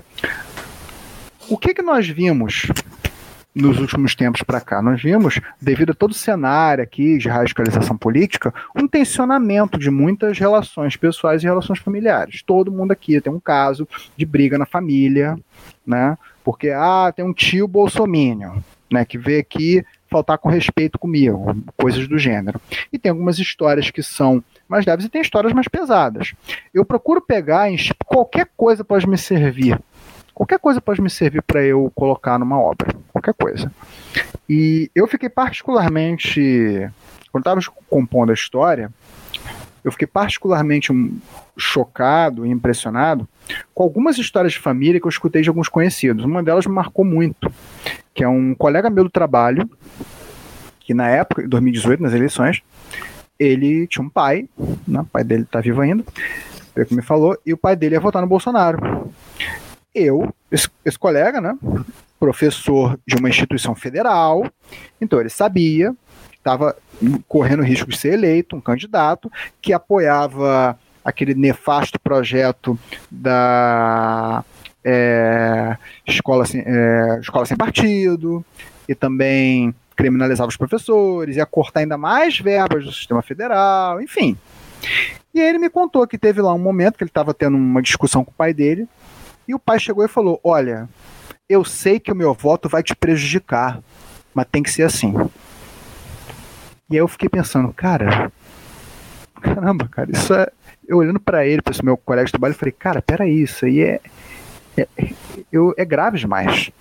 Porque, veja bem, é preciso deixar muito claro aqui uma coisa, muito claro aqui. Existem diferentes e diferentes razões para uma pessoa ter escolhido votar em um sujeito como Bolsonaro é um erro nós caímos numa generalização grosseira, dizer, ah, é todo mundo fascista. Não, não é. Foi feita uma pesquisa há alguns anos, não me lembro exatamente qual órgão, que conseguiu delinear cerca de 16 perfis diferentes de eleitores de Bolsonaro. Que vai desde a pessoa que foi levada por uma onda e que não tem a menor ideia do que está fazendo, como, por exemplo, lá, a trabalhadora que você mencionou aí das casas das casas Bahia, né? Uhum. Tipo, que não são fascistas de maneira nenhuma, quanto pessoas que são propriamente escória aqui da nossa sociedade. Então tem vários perfis. E aí, eu, óbvio que eu não vou chegar aqui e falar lá que o pai desse meu camarada lá é escória, não é isso. Só que, pelo que esse meu camarada me narrou, do que eu estava conversando com ele, o pai dele tinha um discernimento muito grande do que tava, assim, do que, que ele estava querendo para a presidência e, acima de tudo, como aquilo afetaria o próprio filho. Então, para mim, foi muito chocante. Eu fiquei imaginando, cara, se meu pai metesse uma dessa para mim, caralho, parceiro, não sei como é que eu ia. Porque veja bem, repito, eu não tô falando do sujeito que caiu na fake news. Não tô falando do sujeito que foi levado pela campanha massiva antipetista. Eu repito, eu quero deixar claro aqui: com, tem muito trabalhador de direito decente que caiu nessa rede de mentiras. Sabe? Então, eu sou defensor da ideia de que, tendo como dialogar, dialoga. Eu sou defensor disso sim. Só que é óbvio as pessoas têm que bancar aquilo que falam. Então tem pessoas que fazem escolhas. Nós temos casos de pessoas que escolheram defender esse sujeito usando das formas mais agressivas possíveis. Isso, infelizmente. E há um limite para tudo. Você chegar uma pessoa que você considera de confiança, falar: olha, eu sei que isso aqui por A mais B vai te prejudicar, eu sei que isso vai te fuder, mas desculpa, tem que ser assim. Eu acho isso grave demais. Eu acho isso grave demais, uma coisa escutar de uma pessoa tão próxima, sabe? Eu tive é, exemplos, eu conheci casos de pessoas que tinham inclusive uma noção, não gostavam do Bolsonaro, mas foram levados por um antipetismo e algumas pessoas que, não apenas isso, elas tinham noção do que era o projeto ultra neoliberal do Paulo Guedes, ministro da Economia, que lembremos bem, a dona Rede Globo dizem que bate no Bolsonaro, bate no Bolsonaro até a página 2, porque falam lá dos arroubos dele, as escrotices que ele faz e fala, mas o projeto econômico está intacto, a dona Globo não fala. Não fala do corte das verbas públicas, não falam do programa de privatizações, não. Isso aí, dane-se, não menciona. Né? E, por exemplo, eu já vi pessoas que se encaixam naquele protótipo, aquela ideia lá do neoliberalzinho de merda, que entende bem o que é o projeto neoliberal, entende as consequências da privatização, consegue dissertar sobre isso e diz: olha, mas que se dane, tem que ser assim mesmo. Eu cheguei a ver gente, eu, eu cheguei a ver gente que queria fazer concurso público. Olha o que eu estou dizendo, que queria fazer concurso público e concurso público para algumas áreas voltadas à, à seara jurídica, para fazer é, um tribunal aqui ou fórum não sei o que ali, áreas que não sofrem perigo de privatização e defendendo privatização. Ou seja, é o famoso esquema de é muito cômodo você defender algo que não vai te afetar. Uhum. Eu falei isso uma pessoa uma vez. Olha, é muito cômodo isso, porque você 2018 está querendo fazer concurso público para áreas que não, não são não estão com alvo da privatização na testa. Mas enquanto isso, tem pessoas como, por exemplo, eu aqui que trabalho numa escola federal, tem pessoas que trabalham em outras em estatais e por aí vai. E você está dizendo que essas pessoas têm que pagar o preço. Você tem noção disso? Não, eu tenho noção disso porque é assim que o Brasil tem que ir para frente, isso aqui. Então tá. Então, isso é hipocrisia sabe disso, né? Então eu tô pegando uns casos aqui, percebam, tô pegando casos de pessoas que infelizmente têm um discernimento maior do que está acontecendo ali, que acabaram é, trazendo à tona um lado muito muito verminoso, muito ruim sua personalidade. Não quero dizer que essas pessoas sejam a maioria, que fique claro aqui, eu tomo muito esse cuidado quando eu falo, é, eu acho que não são Mas... também, Flávio. Eu acho que. É, eu, acho que é, a, a maioria vai mais pelo, pelo aquele perfil do pessoal que vai na onda, é, pessoal é, que não tem muita instrução, não instrução é, é, de, por classe social, é instrução política mesmo, sabe? E aí indifere da, do meio onde ela tá, porque, ou porque ela não tem acesso, ou porque ela não quer ter acesso. Mas aí, mas aí ela ela é, não, não, não, não entende essas nuances, ah, só quero tirar o Lula, só quero tirar o PT. Eu acho que essa é a maioria, sabe? O pessoal que vai na, na boiada mesmo, sabe?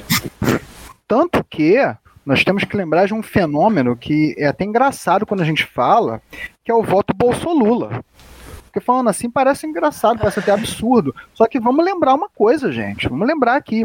Fizeram um esforço descomunal para tirar o homem das eleições. Fizeram um esforço homérico. Não satisfeitos, impediram-no de sequer dar entrevistas lá da cadeia. Foi proibido assim, qualquer tipo de vinculação da imagem dele com a imagem do Haddad. Lembremos disso. E Sim. por quê? Para reduzir a transferência de votos. E lembremos, isso é importantíssimo lembrar, as pesquisas, as primeiras pesquisas de. Não só as primeiras, tá? Mas as pesquisas de intenção de votos de 2018 indicavam que tinham dois cenários. Com o Lula, ele ganhava. Claramente. Sem Lula, não. Era o Bolsonaro.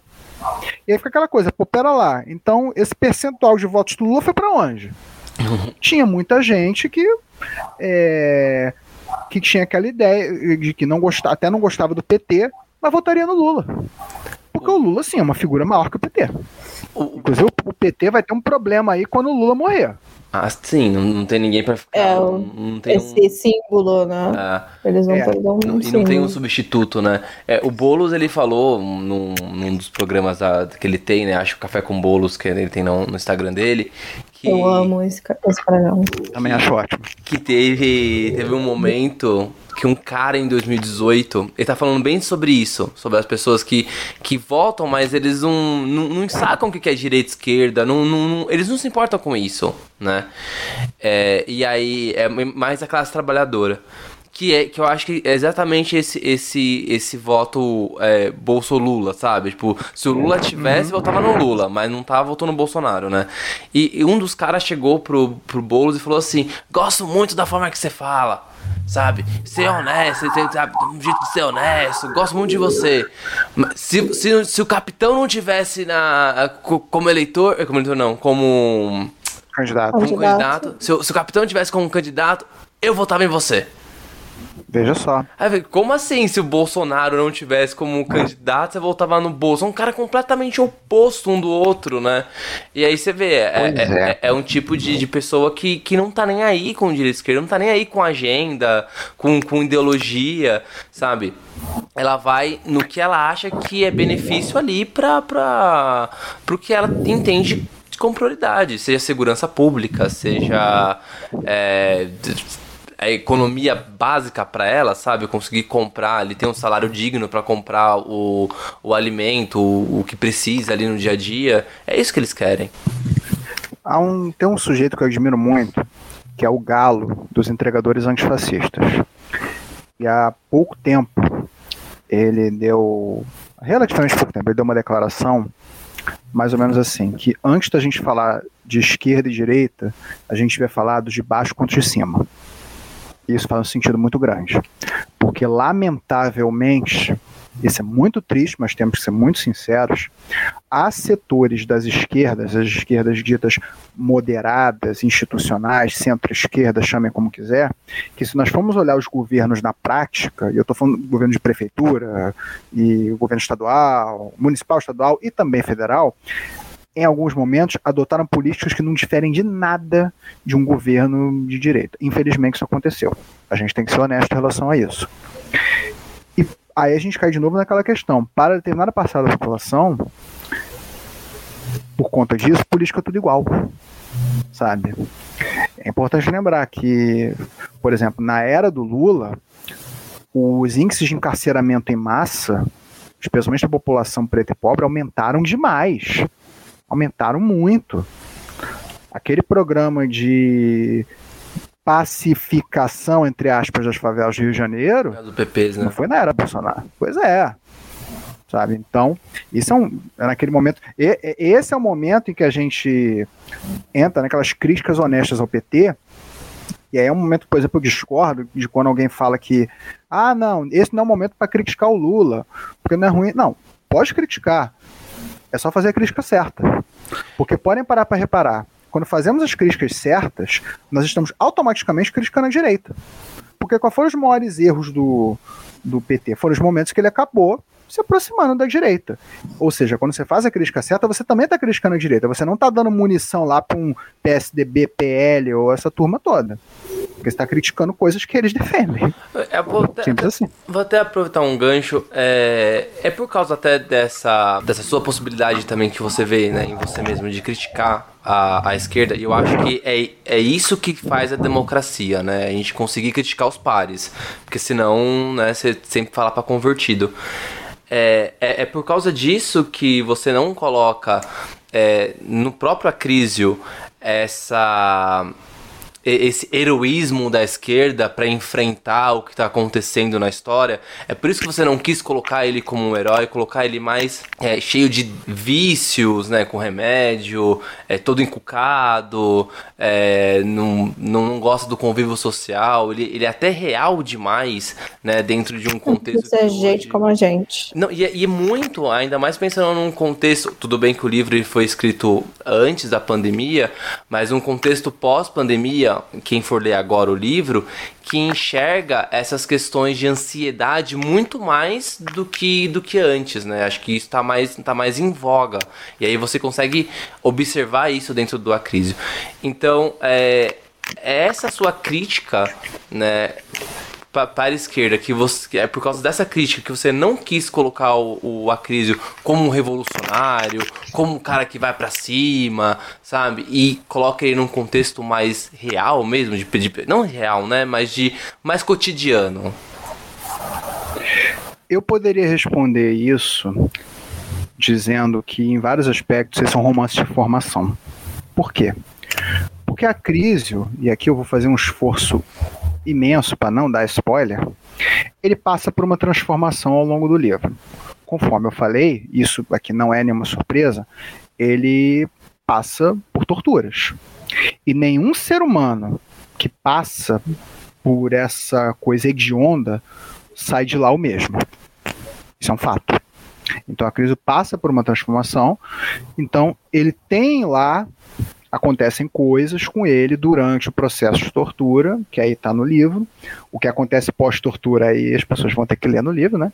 Mas o que eu posso dizer é que toda a raiva, raiva não, ódio, todo o ódio que a Crisio tem, ele claramente não é à toa, ele não vem do nada, não é porque a Cris é um sujeito amargurado, ah, ele é chato, não sei o quê. No começo do livro até pode ter essa impressão, mas à medida que vai lendo, você vê que não, pera lá, tem uma razão dele ser assim, tem uma origem.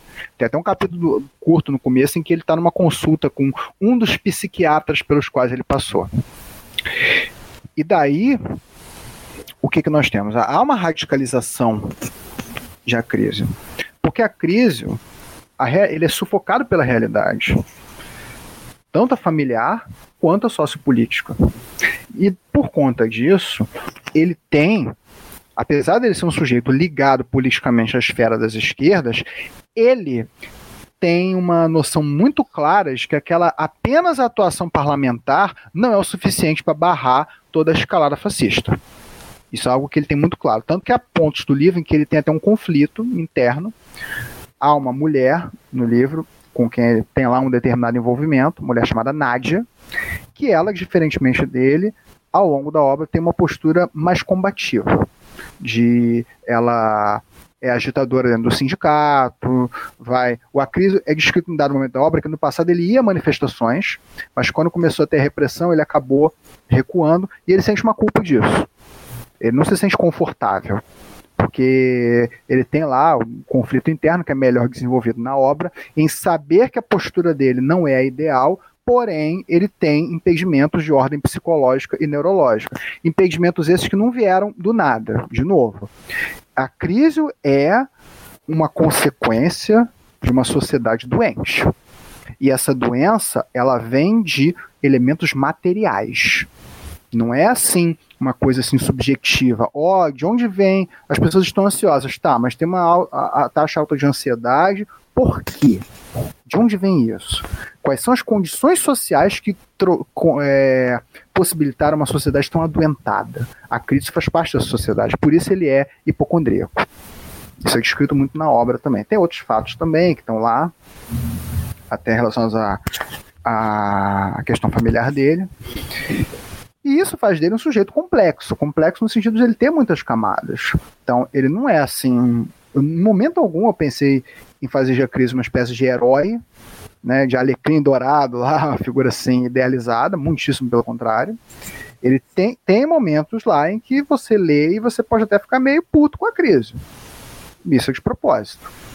Eu queria um sujeito assim que fosse exatamente aí é, como a Giovana falou, gente como a gente. É um humano. Então ele tem lá momentos louváveis e tem momentos de falhas. Porém, ele tem um lado nessa história toda, ele tem um senso crítico muito apurado, tem um ódio que o move, ódio esse que é muito alimentado por tudo que acontece ao redor dele e tudo que acontece também perto dele. Essa questão da crise e também a narrativa fazer uma crítica à, à, atuação das esquerdas parlamentares, aquela esquerda da nota de repúdio, a esquerda da, da petição do Avast, né? Fica só nesse, né, nesses mecanismos. Isso aí tá, tinha que estar tá presente na obra. Por quê? Porque eu saberia, de, aí eu falo de novo da, do meu pensamento quando eu estava escrevendo o livro. Eu sabia que se eu ficasse, eu poderia ficar numa zona de conforto muito grande se eu ficasse apenas numa apologia a esse tipo de visão política. Sabe? De eu, não, não vou colocar nenhuma crítica à chamada centro-esquerda. Eu não podia fazer isso. Eu não podia fazer isso. Então, o livro tem, de maneira muito clara. Né? Eu até aproveito aqui, estava falando, abrir aqui numa página, tem um capítulo chamado Páginas, em que a Crísio está em uma livraria, o irmão dele, que é um bosta, é um merda, né, já adianta aqui, eu admito, deu de presente para a Cris um livro, a Cris gosta muito de ler, e deu para. Só que ele nunca tinha dado um livro de presente para a Cris. Deu lá para a Cris um livro que é um livro de fantasia, é, com elementos sobrenatural, terror, só que ele tem um subtexto ultra reacionário que eu baseei inclusive num livro horroroso que eu li. Né? Então, aquilo ali teve, tem um lastro de realidade. E que é um livro que, por exemplo, trata da história do Brasil, misturando com vampiros e bruxas e isso, e tudo que é de esquerda na história do Brasil coloca como demônio. Tem lá mostrando comícios de comunista, que são vampiros que querem sugar o sangue das pessoas, umas coisas pavorosas. A Cris leu aquilo na força do ódio e foi na livraria para fazer a devolução do livro e pegar um outro, né? Fazer uma troca. Ele tá andando lá, acontecem coisas dentro da livraria, né? Porque é um momento em que a narrativa nos leva para dentro da cabeça de Acriso, em que ele está. Qual é o fato? Ele está na livraria, só que dentro da cabeça dele vai e volta várias coisas, várias considerações, à medida que ele anda lá dentro. E ele tem uma angústia muito grande. Tudo ao redor dele o afeta. É como se, imagina o seguinte, é como se, imagina um sujeito que está tentando olhar para a televisão, ver lá um programa e tem 15 pessoas à volta dele gritando. Esse é o Acrisio. Só que essas 15 pessoas são todos, não são 15, são, sei lá, 150, e são todas as coisas que estão ao redor. Tudo. Tudo ao redor dele, cada voz, cada cartaz, cada livro, cada coisa. Tudo de uma maneira serve como um gatilho para algo. Esse é o Acrisio. E quando ele está na livraria, ele está lá passando por algumas, algumas estantes, e tem uma hora em que ele vê o seguinte, que ele passa lá perto de uma estante que tem obras de uma inclinação ideológica mais à esquerda. E aí é dito que, nessa estante, né, avistou ali algumas obras de sociólogos popstar, que espezinhavam um certo atraso moral das elites brasileiras. Mas em que momento elas representaram algum progresso, ele se indagava. Também chamaram a sua atenção livros de renomados políticos do chamado campo progressista, entre aspas. Análises repletas de propostas para um grande pacto nacional da burguesia com o povo, em prol do desenvolvimento do Brasil. Uma visão otimista que ele não conseguia ter. De certo, eram livros respeitosos, com várias colocações acertadas. Porém, olhando mais de perto, era nítido que aquele material de esquerda ficava apenas em um nível mais raso, perto de um conformado centralismo, ainda apostando naqueles chavões como jogo democrático, política de conciliação ou frente ampla pela democracia porra, há 12 anos essa mesma ladainha, ele exclamava dentro de si, se esforçando para não gritar. Ele não aguentava mais escutar o republicanismo digno de pena, defendido pelas supostas elites intelectuais do país. Perguntava-se o que faltava para perceberem que falação pomposa acompanhada de textão em rede social nunca foi o suficiente. Então esse é um trecho do livro que mostra esse pensamento de Acrício. É o famoso, porra, isso é importante, mas não é bastante.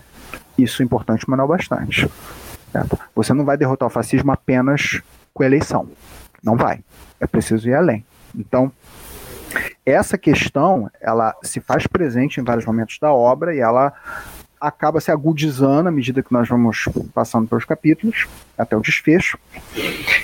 E daí, nós chegamos naquele ponto em que estamos falando até na pergunta anterior, de o famoso política tudo igual, né, a descrença na política e tudo mais. Por conta justamente disso, o jogo é, é, extremamente parlamentar, extremamente republicano, ele tem limitações. Isso é um problema. Tá? Óbvio que eu não estou chegando aqui advogando em prol de voto nulo, não estou falando isso. Só que essa confiança excessiva apenas na institucionalidade não é o suficiente. Um exemplo claro disso, vamos pegar o próprio Lula de novo, em que durante o processo todo ele confiou demais nas instituições. E aí ele foi tirado do jogo. Retorna a falar, ele deveria ter tido aquela política mais sangue no olho, dito não vou me entregar e tudo mais. Algo que Brizola talvez teria no lugar dele, né? Que o, o, o velho Brizola teria. E aí, eu também aproveito aqui para fazer um resgatar um elemento da pergunta anterior que a gente estava falando sobre o voto Bolsonaro. Porque, de fato, obviamente, né, Lula e Bolsonaro são muito diferentes, por favor, né? Por favor. Só que eles têm uma coisa em comum. Podem perceber.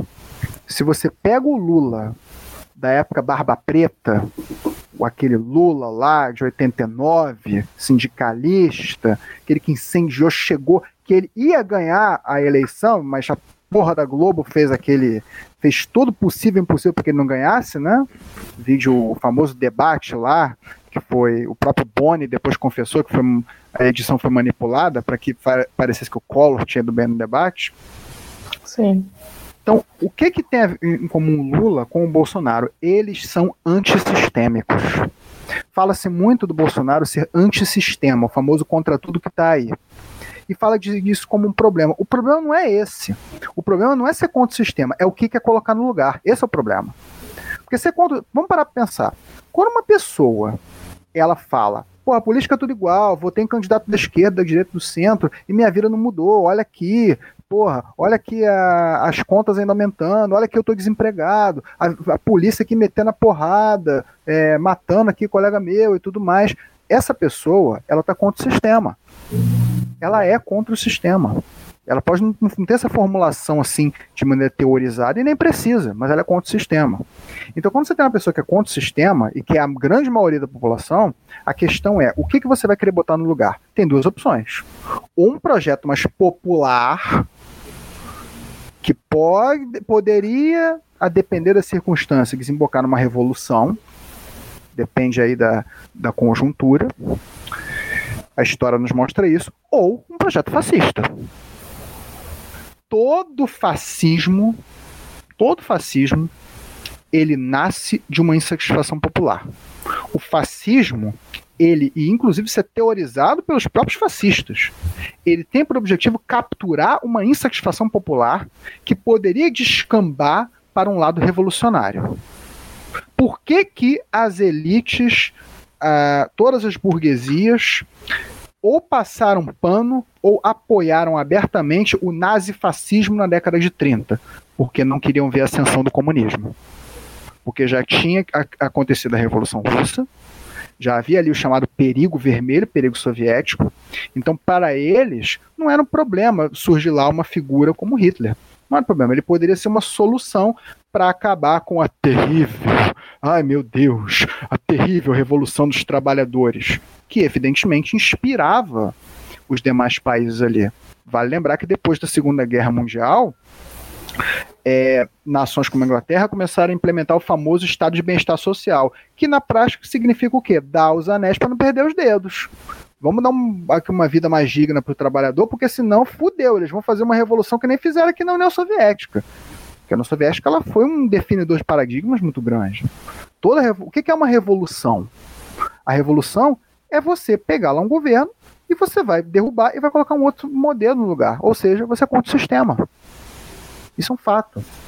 E o Bolsonaro, de maneira hábil, né, seja conscientemente ou não, ele é um sujeito antissistêmico e ele acaba jogando, manipulando afetos da população, que são afetos genuínos.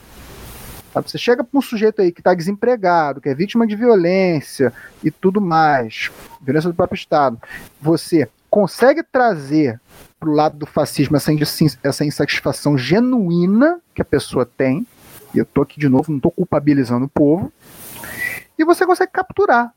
E é um sentimento antissistêmico que pode ir para outro lado. O Lula, ele, se nós olharmos a trajetória que ele teve, comparando o Lula lá de 89 até 90 e pouco até hoje, você vê que ele foi fazendo muito mais concessões. Não é que em 89 ele fosse, ó, o Lula então era o Lenin da época. Não, não, por favor, né? Não é isso. Mas é inegável que ele era uma figura mais radicalizada. Isso é um fato. Poxa, vamos parar para analisar, olha o contexto. Eleição, a primeira eleição pós-Constituição de 88, aí chega um sujeito que, porra, era, era filho do povo, sabe? Luiz Inácio Lula Silva, e que claramente tentavam derrubá-lo. Vale lembrar que o, o nome Lula é importante lembrar que ele se chama Luiz Inácio Lula da Silva. Por que, que esse Lula está no meio do nome dele? Porque era apelido que ele tinha. E aí, na época, a, a votação era ainda em cédula de papel. E muita gente que ia votar escrevia Lula. Só que o nome dele era Luiz Inácio da Silva. E daí o que acontecia? O, o Supremo Tribunal Eleitoral, atendendo uma demanda da burguesia e tudo mais, os demais candidatos de direita, queriam que as cédulas que tivessem escrito Lula fossem contadas como nulas. Entendem? e dizer, não, o nome dele não é Lula, o nome é Luiz Inácio da Silva. Então quem escreveu lá na célula, na cédula de votação Lula, isso tem que ser voto nulo. O que, que ele fez? Correu no cartório, botou o nome Lula lá no meio do nome dele. Fez isso. Então, essa é uma das histórias de uma época em que você via claramente que a trajetória do Lula era do quê? Era de um homem contra um sistema opressor. E isso ficou numa, na memória afetiva do brasileiro. Isso ficou. Isso é um fato. Ora, o próprio Lula resgata isso em muitos aspectos. Nós podemos observar que os pronunciamentos dele, os discursos dele, são muito mais centrados no que? No passado. Olha, porque na minha época foi isso. Na minha época era assim, era assado. E eu não estou dizendo que ele está errado. Ele tem um legado importante, respeitoso, e já que tem esse legado, você vai também trazer à tona esse legado. Só que tem momentos em que é necessário você também falar o que você pretende fazer para o futuro. Isso é uma coisa que, que falta um pouco, isso é um, isso é um fato. Ponto. Então, tanto ele quanto o Bolsonaro têm, em alguma medida, esse apelo antissistêmico. Por isso nós temos o voto Bolsolula. E essa questão de por que, que o antissistêmico ele tem esse apelo ele tem esse apelo por causa, de novo, das campanhas de despolitização, por causa, de novo, de uma campanha, um projeto para que a maioria da população pense dessa maneira e, lamentavelmente, aí voltamos àquela questão inicial, a questão de nós termos uma esquerda moderada que ela acaba em alguns momentos ficando igual à direita. E no livro que eu escrevi, eu fiz questão de que o Acrísio e os fatos da narrativa apontassem para essas limitações. Porque eu também, vamos parar para pensar aqui, eu sabia que muitas pessoas que poderiam se interessar pelo livro, e aqui não estou fazendo um julgamento moral, que fique muito claro isso, tá? Estariam ainda, é, estariam nessa, digamos, esfera do reformismo, de achar que o único caminho era esse, através da institucionalidade, só através da esquerda moderada e tudo. Eu estou falando porque eu, eu já fui assim. E eu não estou fazendo juízo de valor. Não estou dizendo que essas pessoas, ó, oh, são inferiores. Não, nada disso, gente. Por favor, eu seria estúpido se eu falasse isso. Só que eu sabia que muitas pessoas poderiam, uma pessoa com esse perfil, poderiam ler o livro, então eu pensei, porra, então eu tenho que ter umas provocações também. Eu tenho que colocar umas provocações a essa esquerda, digamos, confortável. Eu tenho que ter essas provocações. E o livro tem, em vários momentos. É, tem essa passagem que eu li, tem passagem lá do Acris na universidade, escutando professor arrogante, que se diz de esquerda, mas ele tem uma visão elitista, dizer que o povo burro não sabe votar e tudo mais. Autor que, é, professor que cita é, pensador russo tal, pensador alemão tal, mas tem um desprezo absoluto pela América, pela América Latina, por exemplo, e que se diz de esquerda, e que tem uma visão muito antipopular. São contradições que devem ser exploradas e que estão presentes no livro em vários momentos. E aí, obviamente, aí vem a pergunta: então, pelo que, qual é o projeto político pelo qual o livro advoga e pelo qual você advoga? O radical. Lembrando que radical é o quê? É você ir na raiz do problema. E aí eu estou falando de medidas que são que vão atacar de maneira mais direta justamente essa institucionalidade. E aí tem coisas simples, como por exemplo, simples assim, no sentido de já terem acontecido, tá? Como greve geral, protesto na rua e por aí vai. Que são coisas que deveriam ser mais frequentes, como nós já falamos, só que por uma série de razões que nós até sobre as quais nós discorremos no bloco anterior, nós vemos que são muitas vezes sabotadas. E isso é um problema. Isso é, um, é, um, é uma questão que deve ser encarada por todas as pessoas que se dizem de esquerda, que fazem parte de alguma das esquerdas. Isso é algo que eu penso e que é, é uma visão que o livro tem. O livro não é neutro. Ele tem lá um posicionamento muito claro. Neutro é detergente. Exatamente como eu falo para todos os meus alunos. Neutro é pH, essas coisas. Exato. Quem fica em cima do muro é gato de rua e caco de vidro. Acabou. Exatamente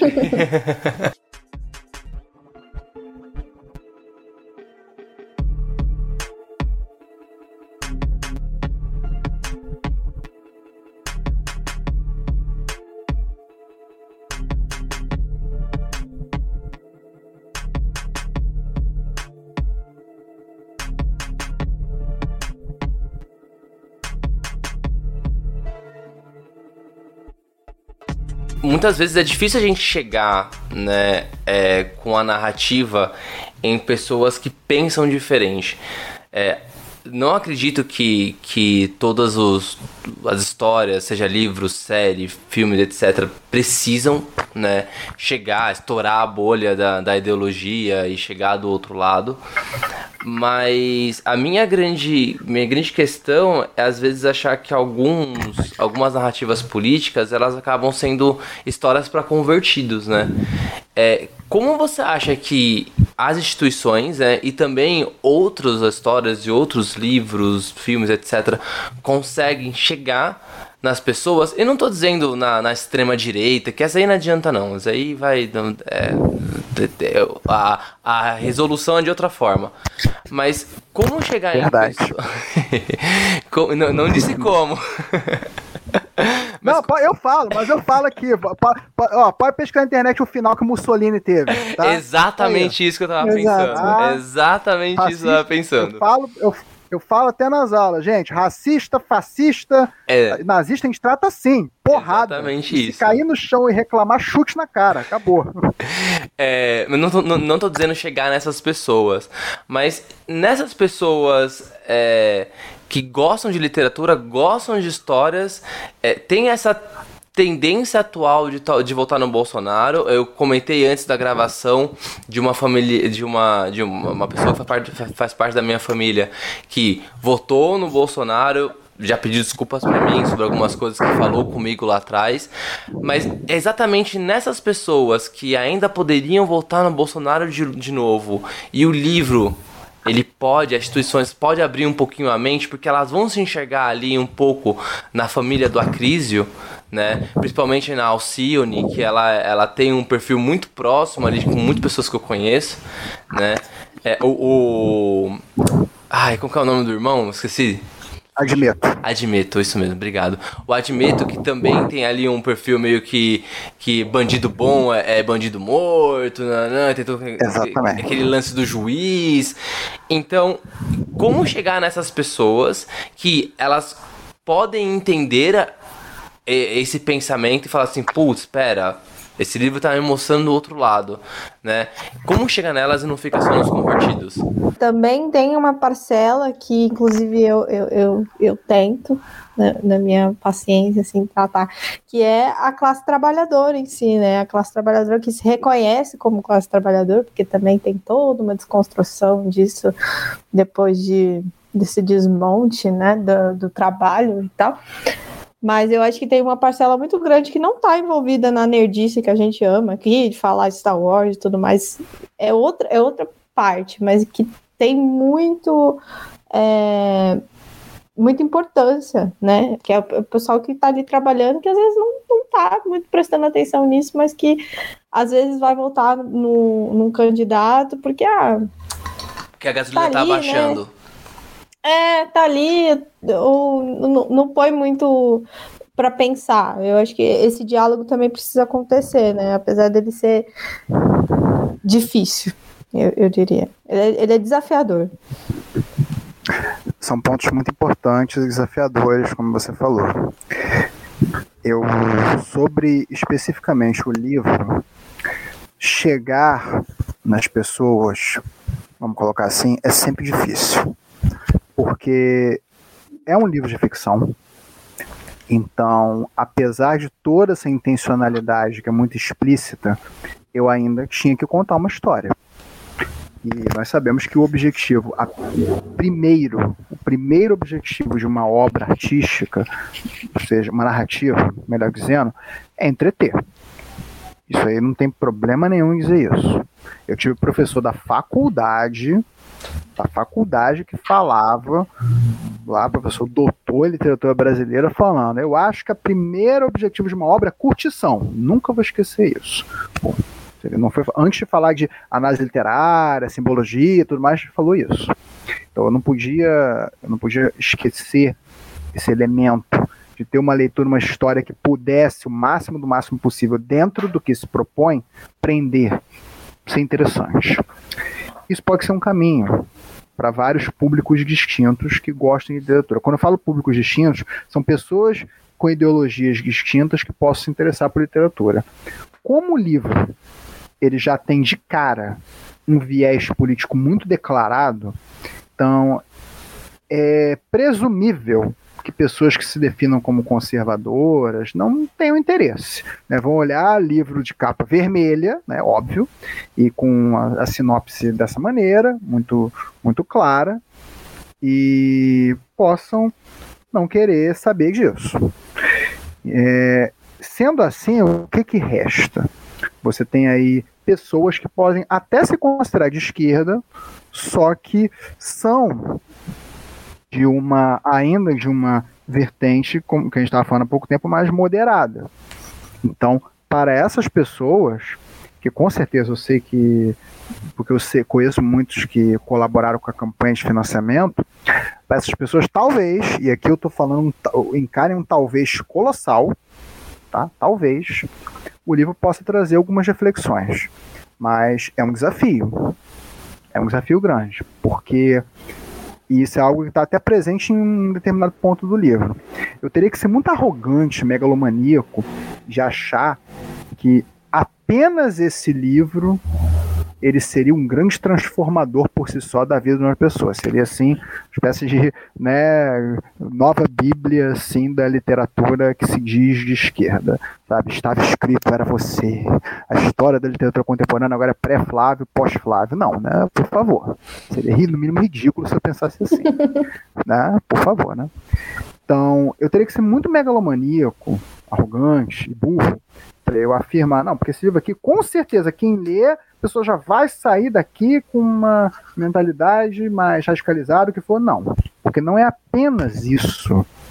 Não é apenas isso que vai causar, é um trabalho todo que vai causar. É uma questão de que envolve vários fatores, envolve é, a pessoa participar de alguma organização coletiva, seja qual for, né? tem vários tipos de organização, tem sindicato, tem movimento, tem partido, dependendo do partido, o que for e está num trabalho de politização, numa luta contra um senso comum, que é cada vez mais despolitizador ou então liberaloide.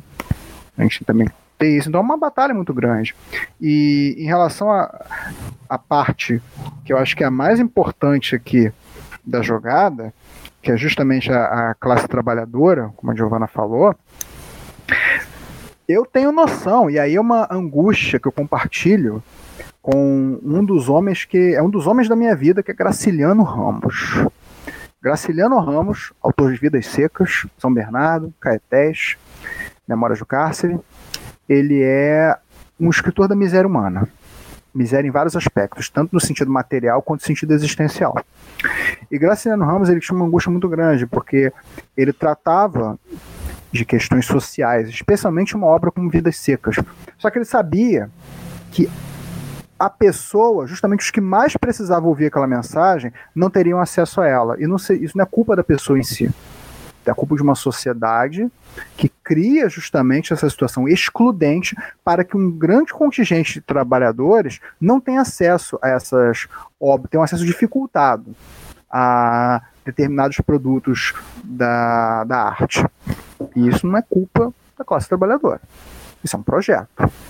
Porque é, no mínimo, é no mínimo um projeto perverso, dizer que é perverso, muito articulado. Esse projeto em que você tem um trabalhador que acorda 5 da manhã, e aí tem que pegar um trem lotado, um ônibus lotado, ficar uma hora e meia, duas horas chegar no trabalho, trabalhar lá oito horas ou mais, com um intervalinho para almoço, depois duas horas para voltar para casa e cuidar da vida. Então a pessoa aí, ela vai chegar em casa exausta e vai ter, não vai ter pouco tempo hábil para poder fazer algo, como por exemplo, se interar de maneira mais aprofundada de notícias a respeito do cenário político. Quando eu falo notícias a respeito do cenário político, eu estou falando justamente notícias de um veículo contra-hegemônico. Eu não estou falando, por exemplo, a pessoa chegou em casa cansada, sentou lá na frente da televisão, foi ver um jornal nacional. Ela estar sendo bombardeada com um senso comum que é conveniente para os setores mais conservadores da sociedade. Ela não vai ter acesso, vai ter pouco acesso a um veículo de mídia contra-hegemônico, como, por exemplo, um Brasil de Fato, que é uma página jornalística que eu sempre recomendo, aliás. Eu repito, isso não é culpa do trabalhador. Muito pelo contrário. Muitíssimo pelo contrário. O trabalhador aqui ele é vítima desse sistema. Não é à toa que, diga-se de passagem, é, existe uma candidatura aqui à presidência, que é a candidatura do PCB, a Sofia Manzano, que ela está levantando a bandeira da jornada de trabalho de seis horas. Que, aliás, é antes que alguém possa dizer, nossa, mas isso é uma utopia. Utopia, vírgula, que tem país que já implementa. E há muitos anos, há décadas e décadas atrás, diziam que era utopia jornada de oito horas. Dizia. Lá no começo do século XX, o primeiro país a implementar a jornada de oito horas foi a União Soviética, sempre ela, evidentemente. Né? E aí, enquanto os países vizinhos estavam com jornadas de 10 horas, 12 horas e sem demais regulamentações de trabalho. E aí o que acontece? Eles foram forçados a aderir a essa jornada que hoje é de acordo com as da, da Constituição de Leis de Trabalho, ela é a convencional, digamos assim. Então, isso tudo para dizer que seis horas não é uma utopia, tem uma série de vantagens, inclusive gera mais emprego, isso é comprovado, não é Flávio que está dizendo. E isso, por exemplo, traria mais qualidade de vida para o trabalhador e possibilitaria que ele pudesse fazer algumas coisas que são simples, mas muito determinantes, como, por exemplo, ter uma atividade de coletivização política mais aprimorada e verdadeiramente popular. Certo? Então, é muito difícil, nós lutamos contra um sistema. Isso quer dizer, então, para fazer o quê, Flávio? Sentar no meio-fio, chorar a vida? Não, eu não tenho esse niilismo. Eu acho que temos que sempre fazer tudo que está a nosso alcance. É, o ideal é tentar se juntar a algum movimento coletivo. É, qualquer oportunidade qualquer oportunidade de diálogo com alguém que ainda possa estar fazendo uma escolha política que a prejudique, essa oportunidade tem que ser agarrada. A gente sabe que tem pessoas que, infelizmente, não estão aptas para o diálogo. Elas, seja por, pela, por várias razões, elas não estão dispostas a dialogar, a gente sabe disso, infelizmente. Tem uma parcela da população que, infelizmente, tristemente, já foi capturada de vez pelo fascismo. Isso, infelizmente, é um fato. Mas eu não acho que seja a maioria. Eu acho que tem pessoas que sim é, estão dispostas a dialogar, até porque sofrem na pele, todo dia, o que o atual governo está fazendo. Então, é um trabalho, como diz, diz a velha expressão, um trabalho de formiguinha. Eu acho que esse livro aqui, dentro do que é possível, eu, ele ten, tenta dar uma contribuição e, de quebra, contar uma história que possa ser interessante. Eu, talvez, e aí é algo que é um, depende de muitos fatores. Talvez se eu escrevesse mais livros dentro desse mesmo universo, talvez eu pudesse fazer algo um pouco mais ambicioso, que seria explorar alguma ideia mais radicalizada e revolucionária. Eu estou falando aqui uma história que trate de alguma revolução, sim. Estou falando aqui de uma ficção especulativa que pudesse trazer uma história de alguma revolução e que fosse vitoriosa. Porque vamos parar para pensar aqui, nós que consumimos cultura nerd e afins nós já vimos e vemos com muita frequência histórias que são ambientadas em um futuro distópico, horrível, opressor, em que tudo tá desgraça e tudo mais. E vemos uma quantidade razoável de histórias em que tem uma revolução, vídeo próprio Star Wars. Sim. Só Sim. que só que não é frequente, não é comum nós vemos histórias que mostrem o dia seguinte da Revolução Popular.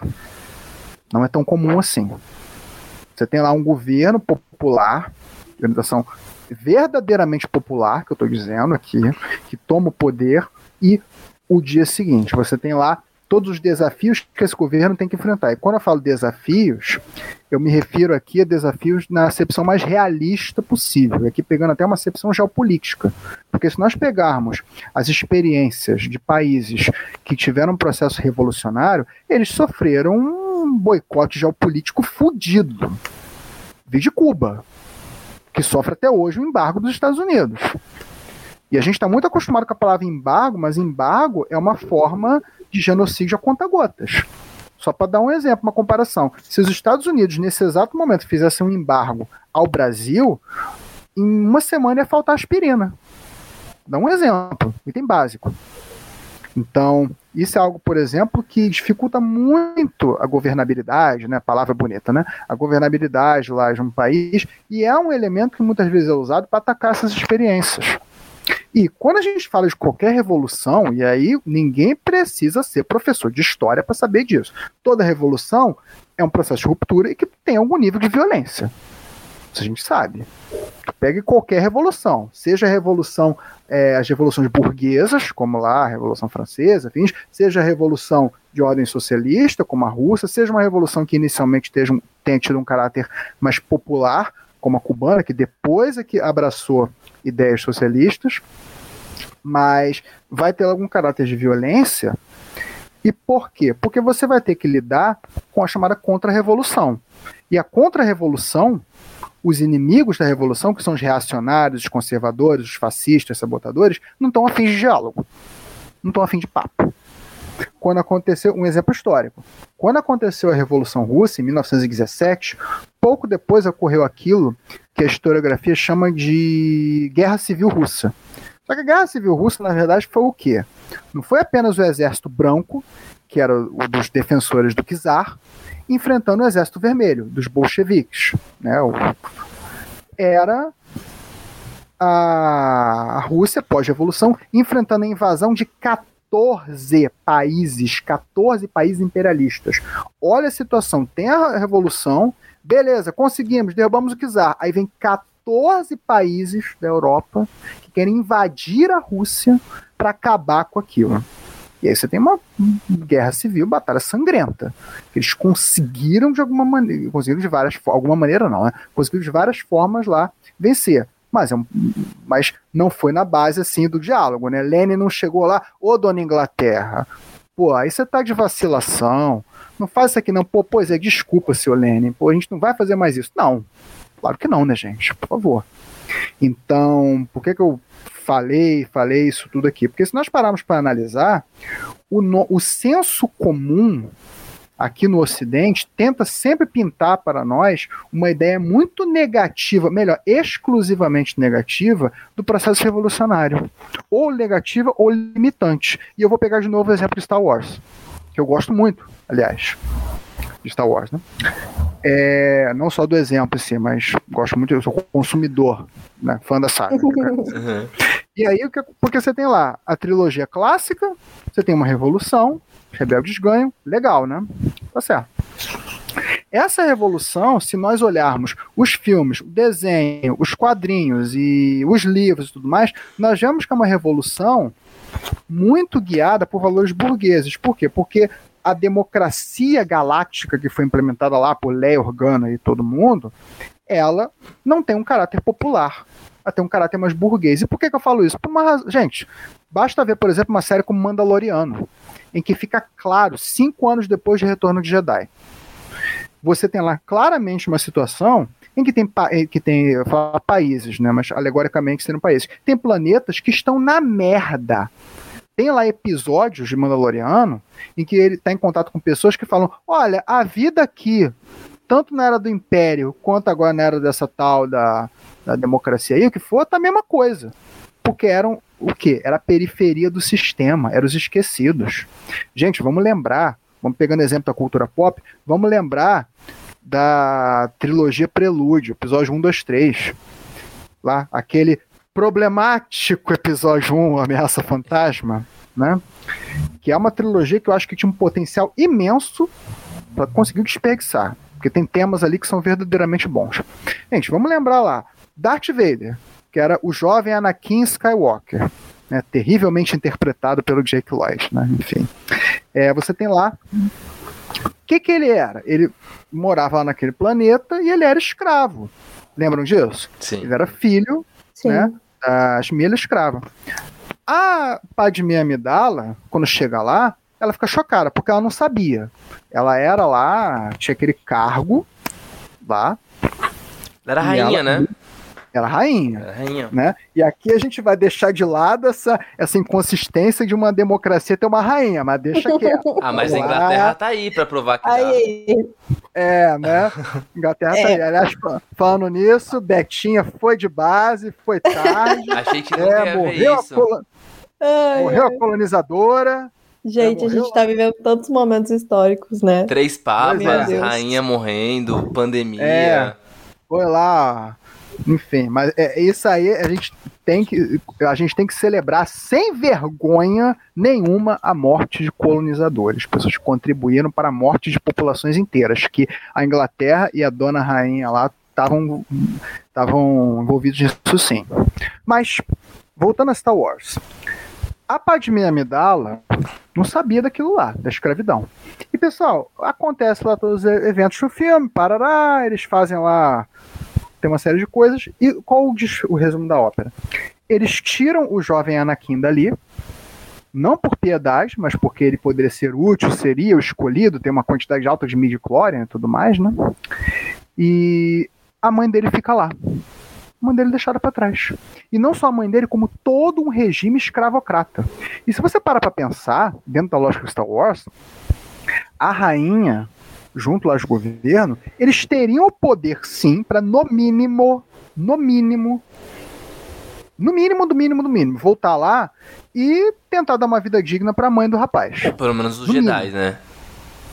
Não, eu tô falando até a própria rainha, porque eles não fizeram um acordo lá comercial para levar o Anakin, teve lá uma, uma aposta lá da Ah, corrida de é. pódio? É, sim, é, mas a rainha, ela não era a rainha da galáxia, né? Era a rainha de Sim. um planeta. Então eu acho Exato. que quem, quem tinha que, que interferir era o, o, o Chancellor. Mas ele tava pouco se fudendo Pois- também por- com, com aquilo. Pois é, mas ela tinha dinheiro.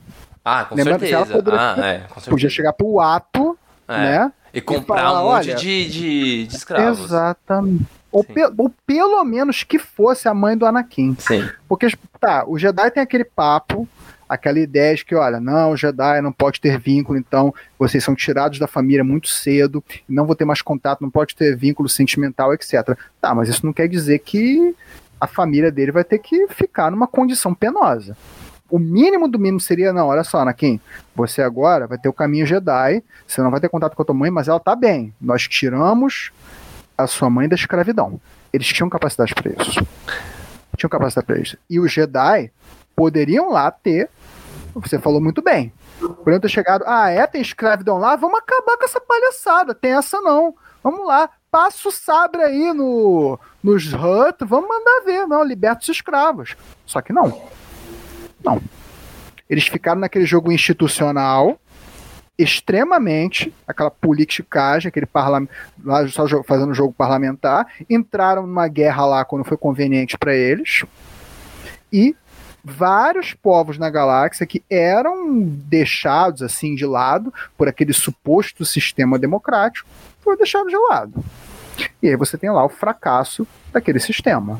Né? Eu tenho, assim como qualquer fã de Star Wars normal, eu tenho 358 críticas a, a esses filmes prelúdio. Várias falhas de roteiro, problemas de atuação, isso aí, né, todo mundo sabe.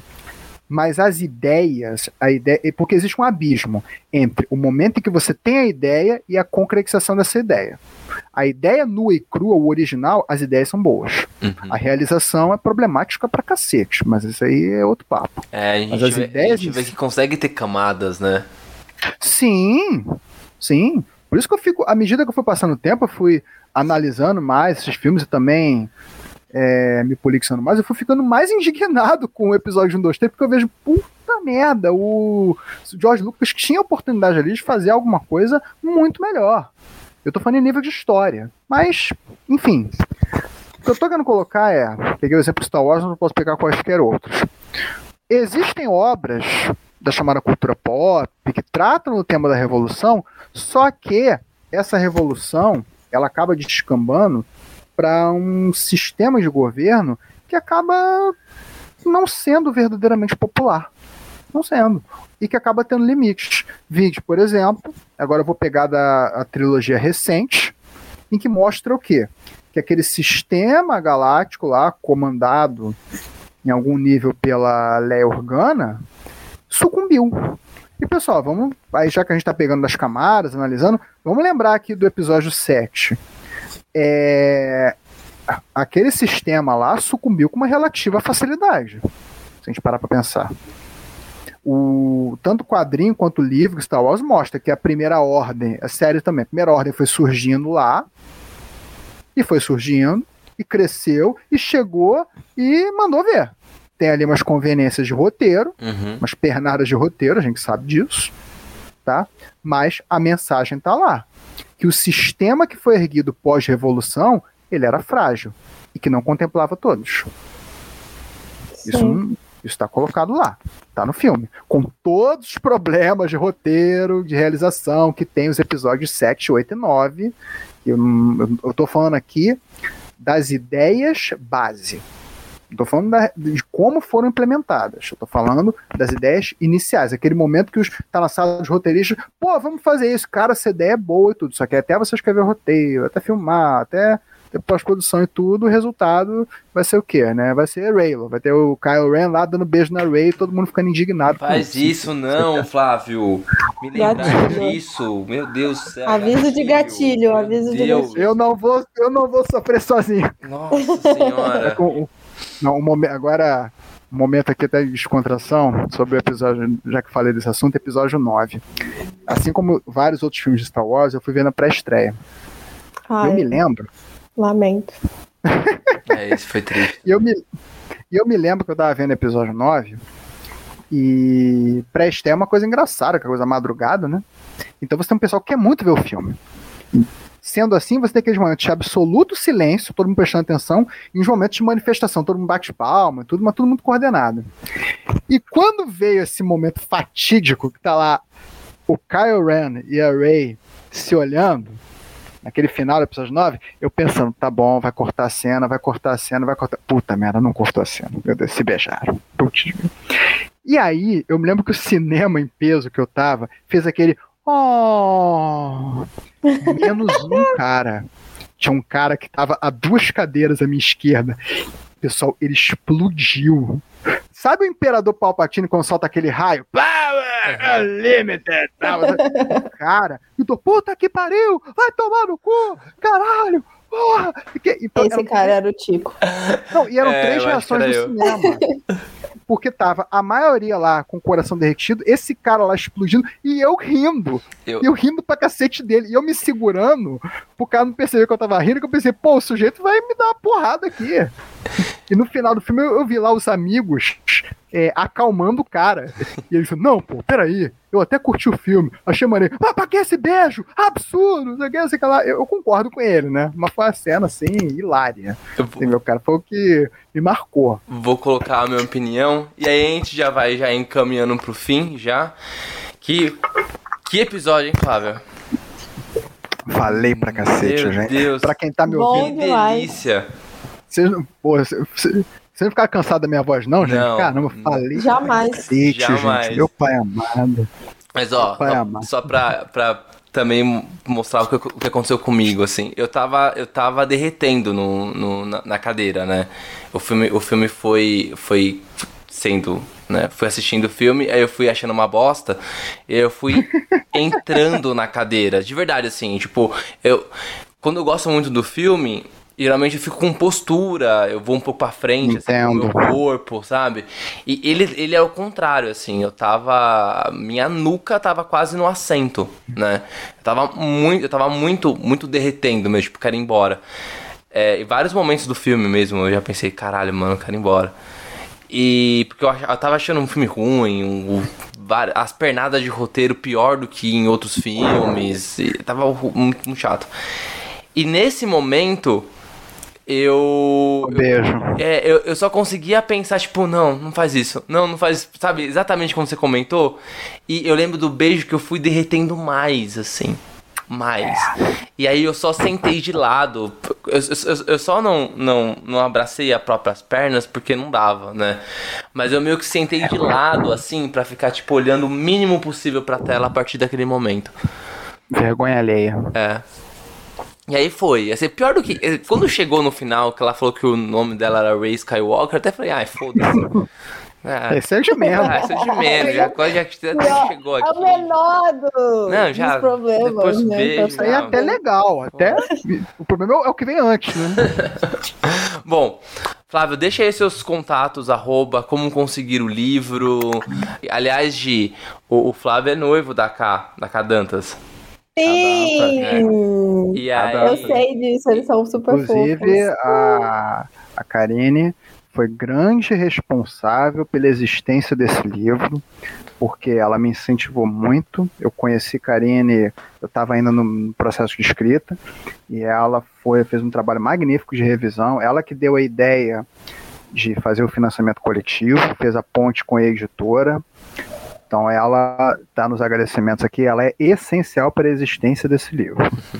Não tem a menor dúvida. Tem duas pessoas que são essenciais para a existência desse livro. Um é a Karine, outro é um grande amigo que eu tenho, chamado André, que ele foi o leitor beta e também era o, o infiltrado, porque ele participava de uns grupos bolsonazistas, então ele me mandava um lodo, né, que me servia como material para eu poder usar no livro e deixar muito muito verídico, né? Porque eu não teria estômago para ficar.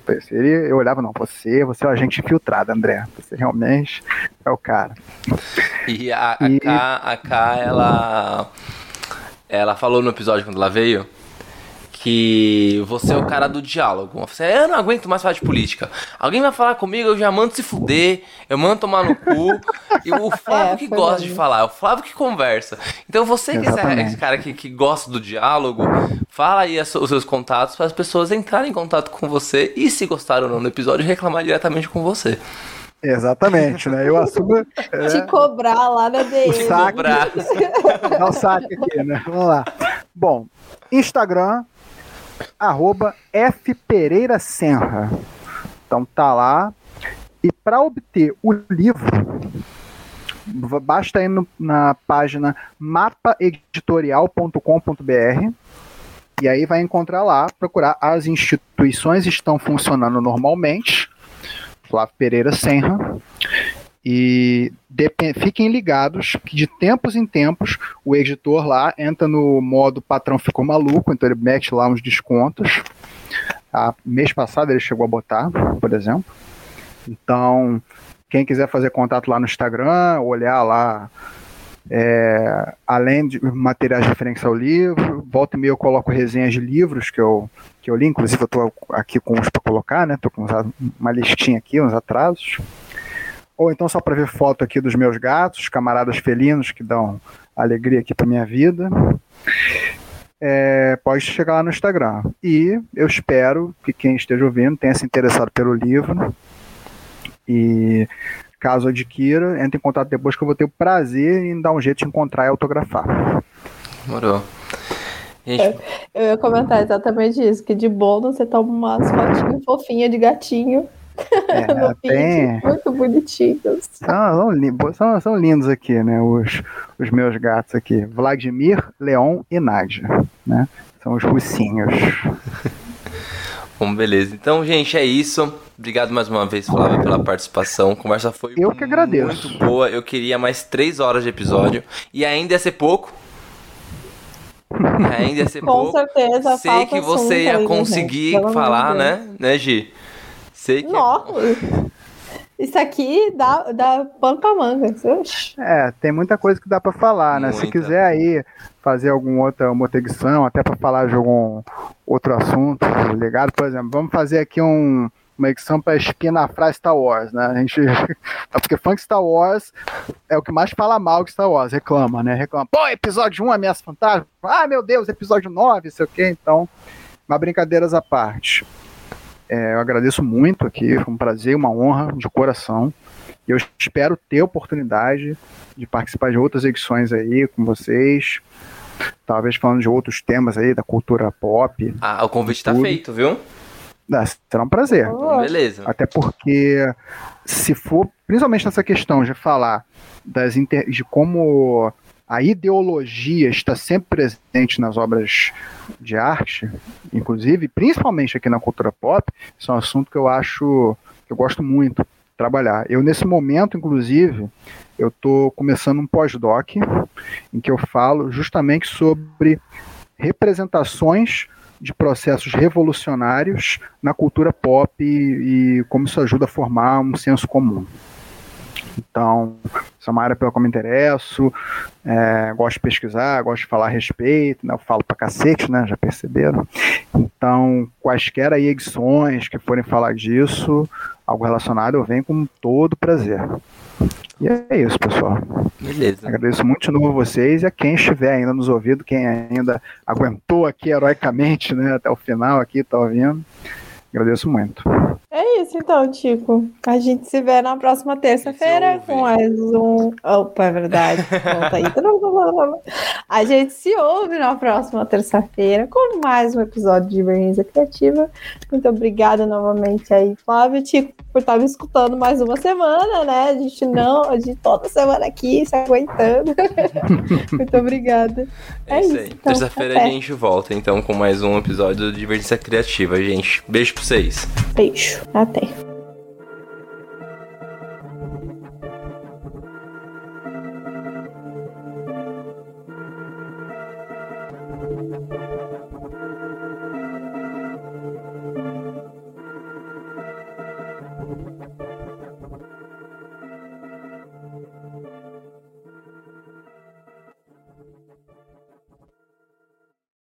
Você acabou de ouvir esse episódio maravilhoso e não sabe mais o que pode fazer da sua vida?